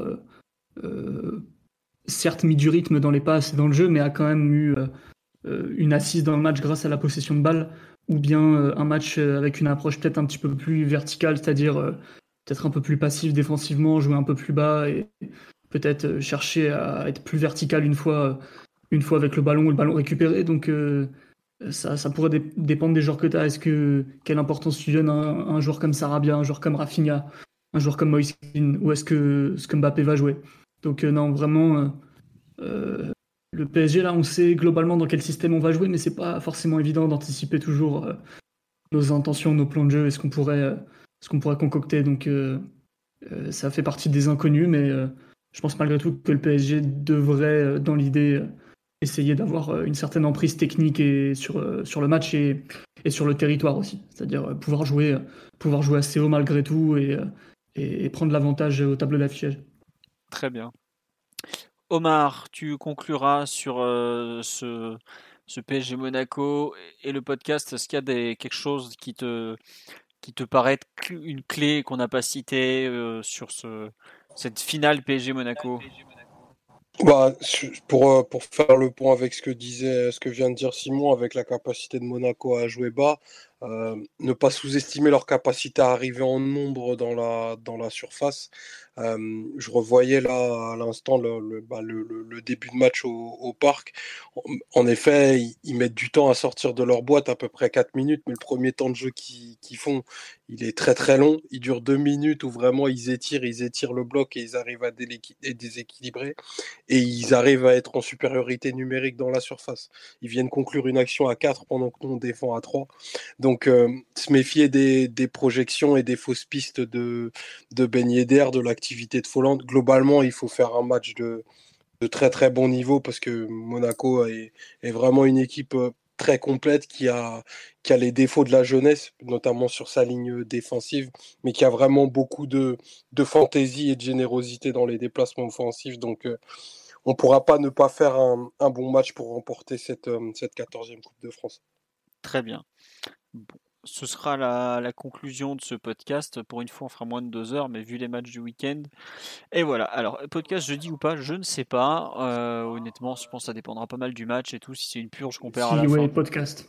On sera là. Puis il y aura la décision d'Mbappé demain, donc euh, c'est quand même. Mbappé aux, 20h de TF1 mardi soir. Il va nous faire visiblement une ride de annonce The Decision version 2.0 à la française. Bon, on verra. Écoutez, je sais pas. Euh, faudra voir, faudra surveiller sur le site. Euh, je, je, sais pas du tout honnêtement. Voilà, on nous dit la plus belle finale possible. La plus belle sera la victoire du SCO face au LOSC, mais on ne demande que ça. Mais faisons dans l'ordre. On a d'abord finale de Coupe de France. Partido, partido. Voilà. Partido, partido, comme a dit Mathieu, vu que ça coupe au milieu et que je parle pas Dido. je parle pas La devise de Simeone, voyons Simon. Bah, je ce bon Diego euh, qui nous a offert un, c'était quand? C'était dimanche en fin d'après-midi, c'est ça, ce, ah scénario extraordinaire en Liga? Parce que la Ligue 1 n'a pas le monopole de, du suspense, mais bon, c'est comme ça. Euh, est-ce qu'il y a prolongation en cas d'égalité? Euh, Non, je crois. C'est une très bonne question. Euh, merci, mi podcaster. Il me semble que c'est direct penalty encore cette fois-ci. Enfin, tir au but, pardon, pas penalty, c'est pas pareil. En finale, direct penalty? Ah, il me semble, ouais. Bah, aussi, on est sur une saison très compliquée. Ils veulent pas forcer sur les, organismes. Donc, il me semble que. dernier, c'était quoi déjà? On avait fait direct finale en dernière, direct tir au but, pardon? Non, il y avait eu euh, non, c'était en Coupe de la Ligue. On avait fait prolongation un dernier. Oui, mais c'était en Coupe de la Ligue. C'était pas en Coupe de France. Coupe de France, on gagne un 0 Tu sais, on fait un match horrible contre Saint-Etienne. mais j'imagine que les... les règles doivent être harmonisées, non? Ah bah non, parce qu'il y en a une, c'est la Fédé, l'autre, c'est la, la, Ligue. Donc, euh, je connais les, les, les, relations un peu, comment dirais-je, orageuses par moment entre les deux, les deux instances. Donc, euh, je sais pas du tout. On verra. Bon, euh, bah, je vais chercher tiens pour voir. Euh, mais de mémoire, il y a le VAR, ça c'est sûr, parce qu'il était déjà là en demi-finale, donc on verra la suite. Euh, enfin, en tout cas, ça serait bizarre d'avoir une règle spéciale pour la finale, mais bon. Voilà. On vous dit à très bientôt. On vous remercie pour votre fidélité. N'hésite pas à mettre un petit pouce bleu sur YouTube, un commentaire positif sur les plateformes où vous écoutez le, live. Ça nous fera très plaisir. Puis peut-être que ça fera découvrir le, podcast de Culture PG à d'autres le prochain podcast, comme forcément il y en aura un lundi prochain. on me dit qu'il y a les prolongations pour la finale. Euh, bon, bah écoutez, voilà, Mathieu, tu sauras, il y a prolongation avant d'éventuels tirs au but. On espère que ça sera. Très bonne nouvelle. Euh, que ça sera euh, sans prolongation et avec le PSG qui soulève le trophée, mais c'est comme ça en tout cas. Euh, je sais plus ce que je voulais vous dire, donc oui, merci. Le Tipeee est toujours d'actualité, merci pour ceux qui donnent et tout ça, c'est vraiment très gentil de votre part. Rouge et bleu, on en a parlé plusieurs fois dans le live, il est toujours en vente, il n'y a pas de souci. Vous tapez, bah, je crois que si vous tapez rouge et bleu culture PSG, vous tombez sur les articles où il y avait les bonus et tout ça, donc c'est cool. Voilà. visiblement, on nous dit que Burak Ilmaz dans les vestiaires a dit Vous inquiétez pas, les gars, on sera champion quand même. Bon, bah écoutez, on va voir. Hein. Donc voilà. Sur ce, euh, je vous souhaite une très bonne soirée. Je, enfin, même on vous souhaite une très bonne soirée parce que on, vous aime tous. Euh, on vous dit donc euh, au plus tard lundi prochain, sinon jeudi, et on vous souhaite une bonne semaine avec quand même deux énormes échéances avec le PSG. Voilà, bonne soirée tout le monde, encore merci et à très bientôt. Ciao ciao. Ah oui, non, juste un dernier truc, il y a aussi mercredi, mercredi avant le match, normalement, je sais plus si c'est la même heure ou pas, le quart de finale retour la Ligue des Champions des, du PSG Hand. Et ça va être un match énorme contre Kiel, le retour du, public à Coubertin, donc euh, bah, si vous pouvez le regarder, vous verrez, il y a moyen que ce soit quand même bien sympa aussi. Allez, cette fois-ci, c'est vraiment la fin, huitième fois, donc euh, au revoir vraiment. ciao. Ciao. Ciao, ciao. Bonne nuit à tous, bisous. Bisous. Mom deserves the best, and there's no better place to shop for Mother's Day than Whole Foods Market. They're your destination for unbeatable savings, from premium gifts to show-stopping flowers and irresistible desserts. Start by saving 33% with Prime on all body care and candles. Then get a 15-stem bunch of tulips for just $9.99 each with Prime. Round out Mom's menu with festive rosé, irresistible berry chantilly cake, and more special treats. Come celebrate Mother's Day at Whole Foods Market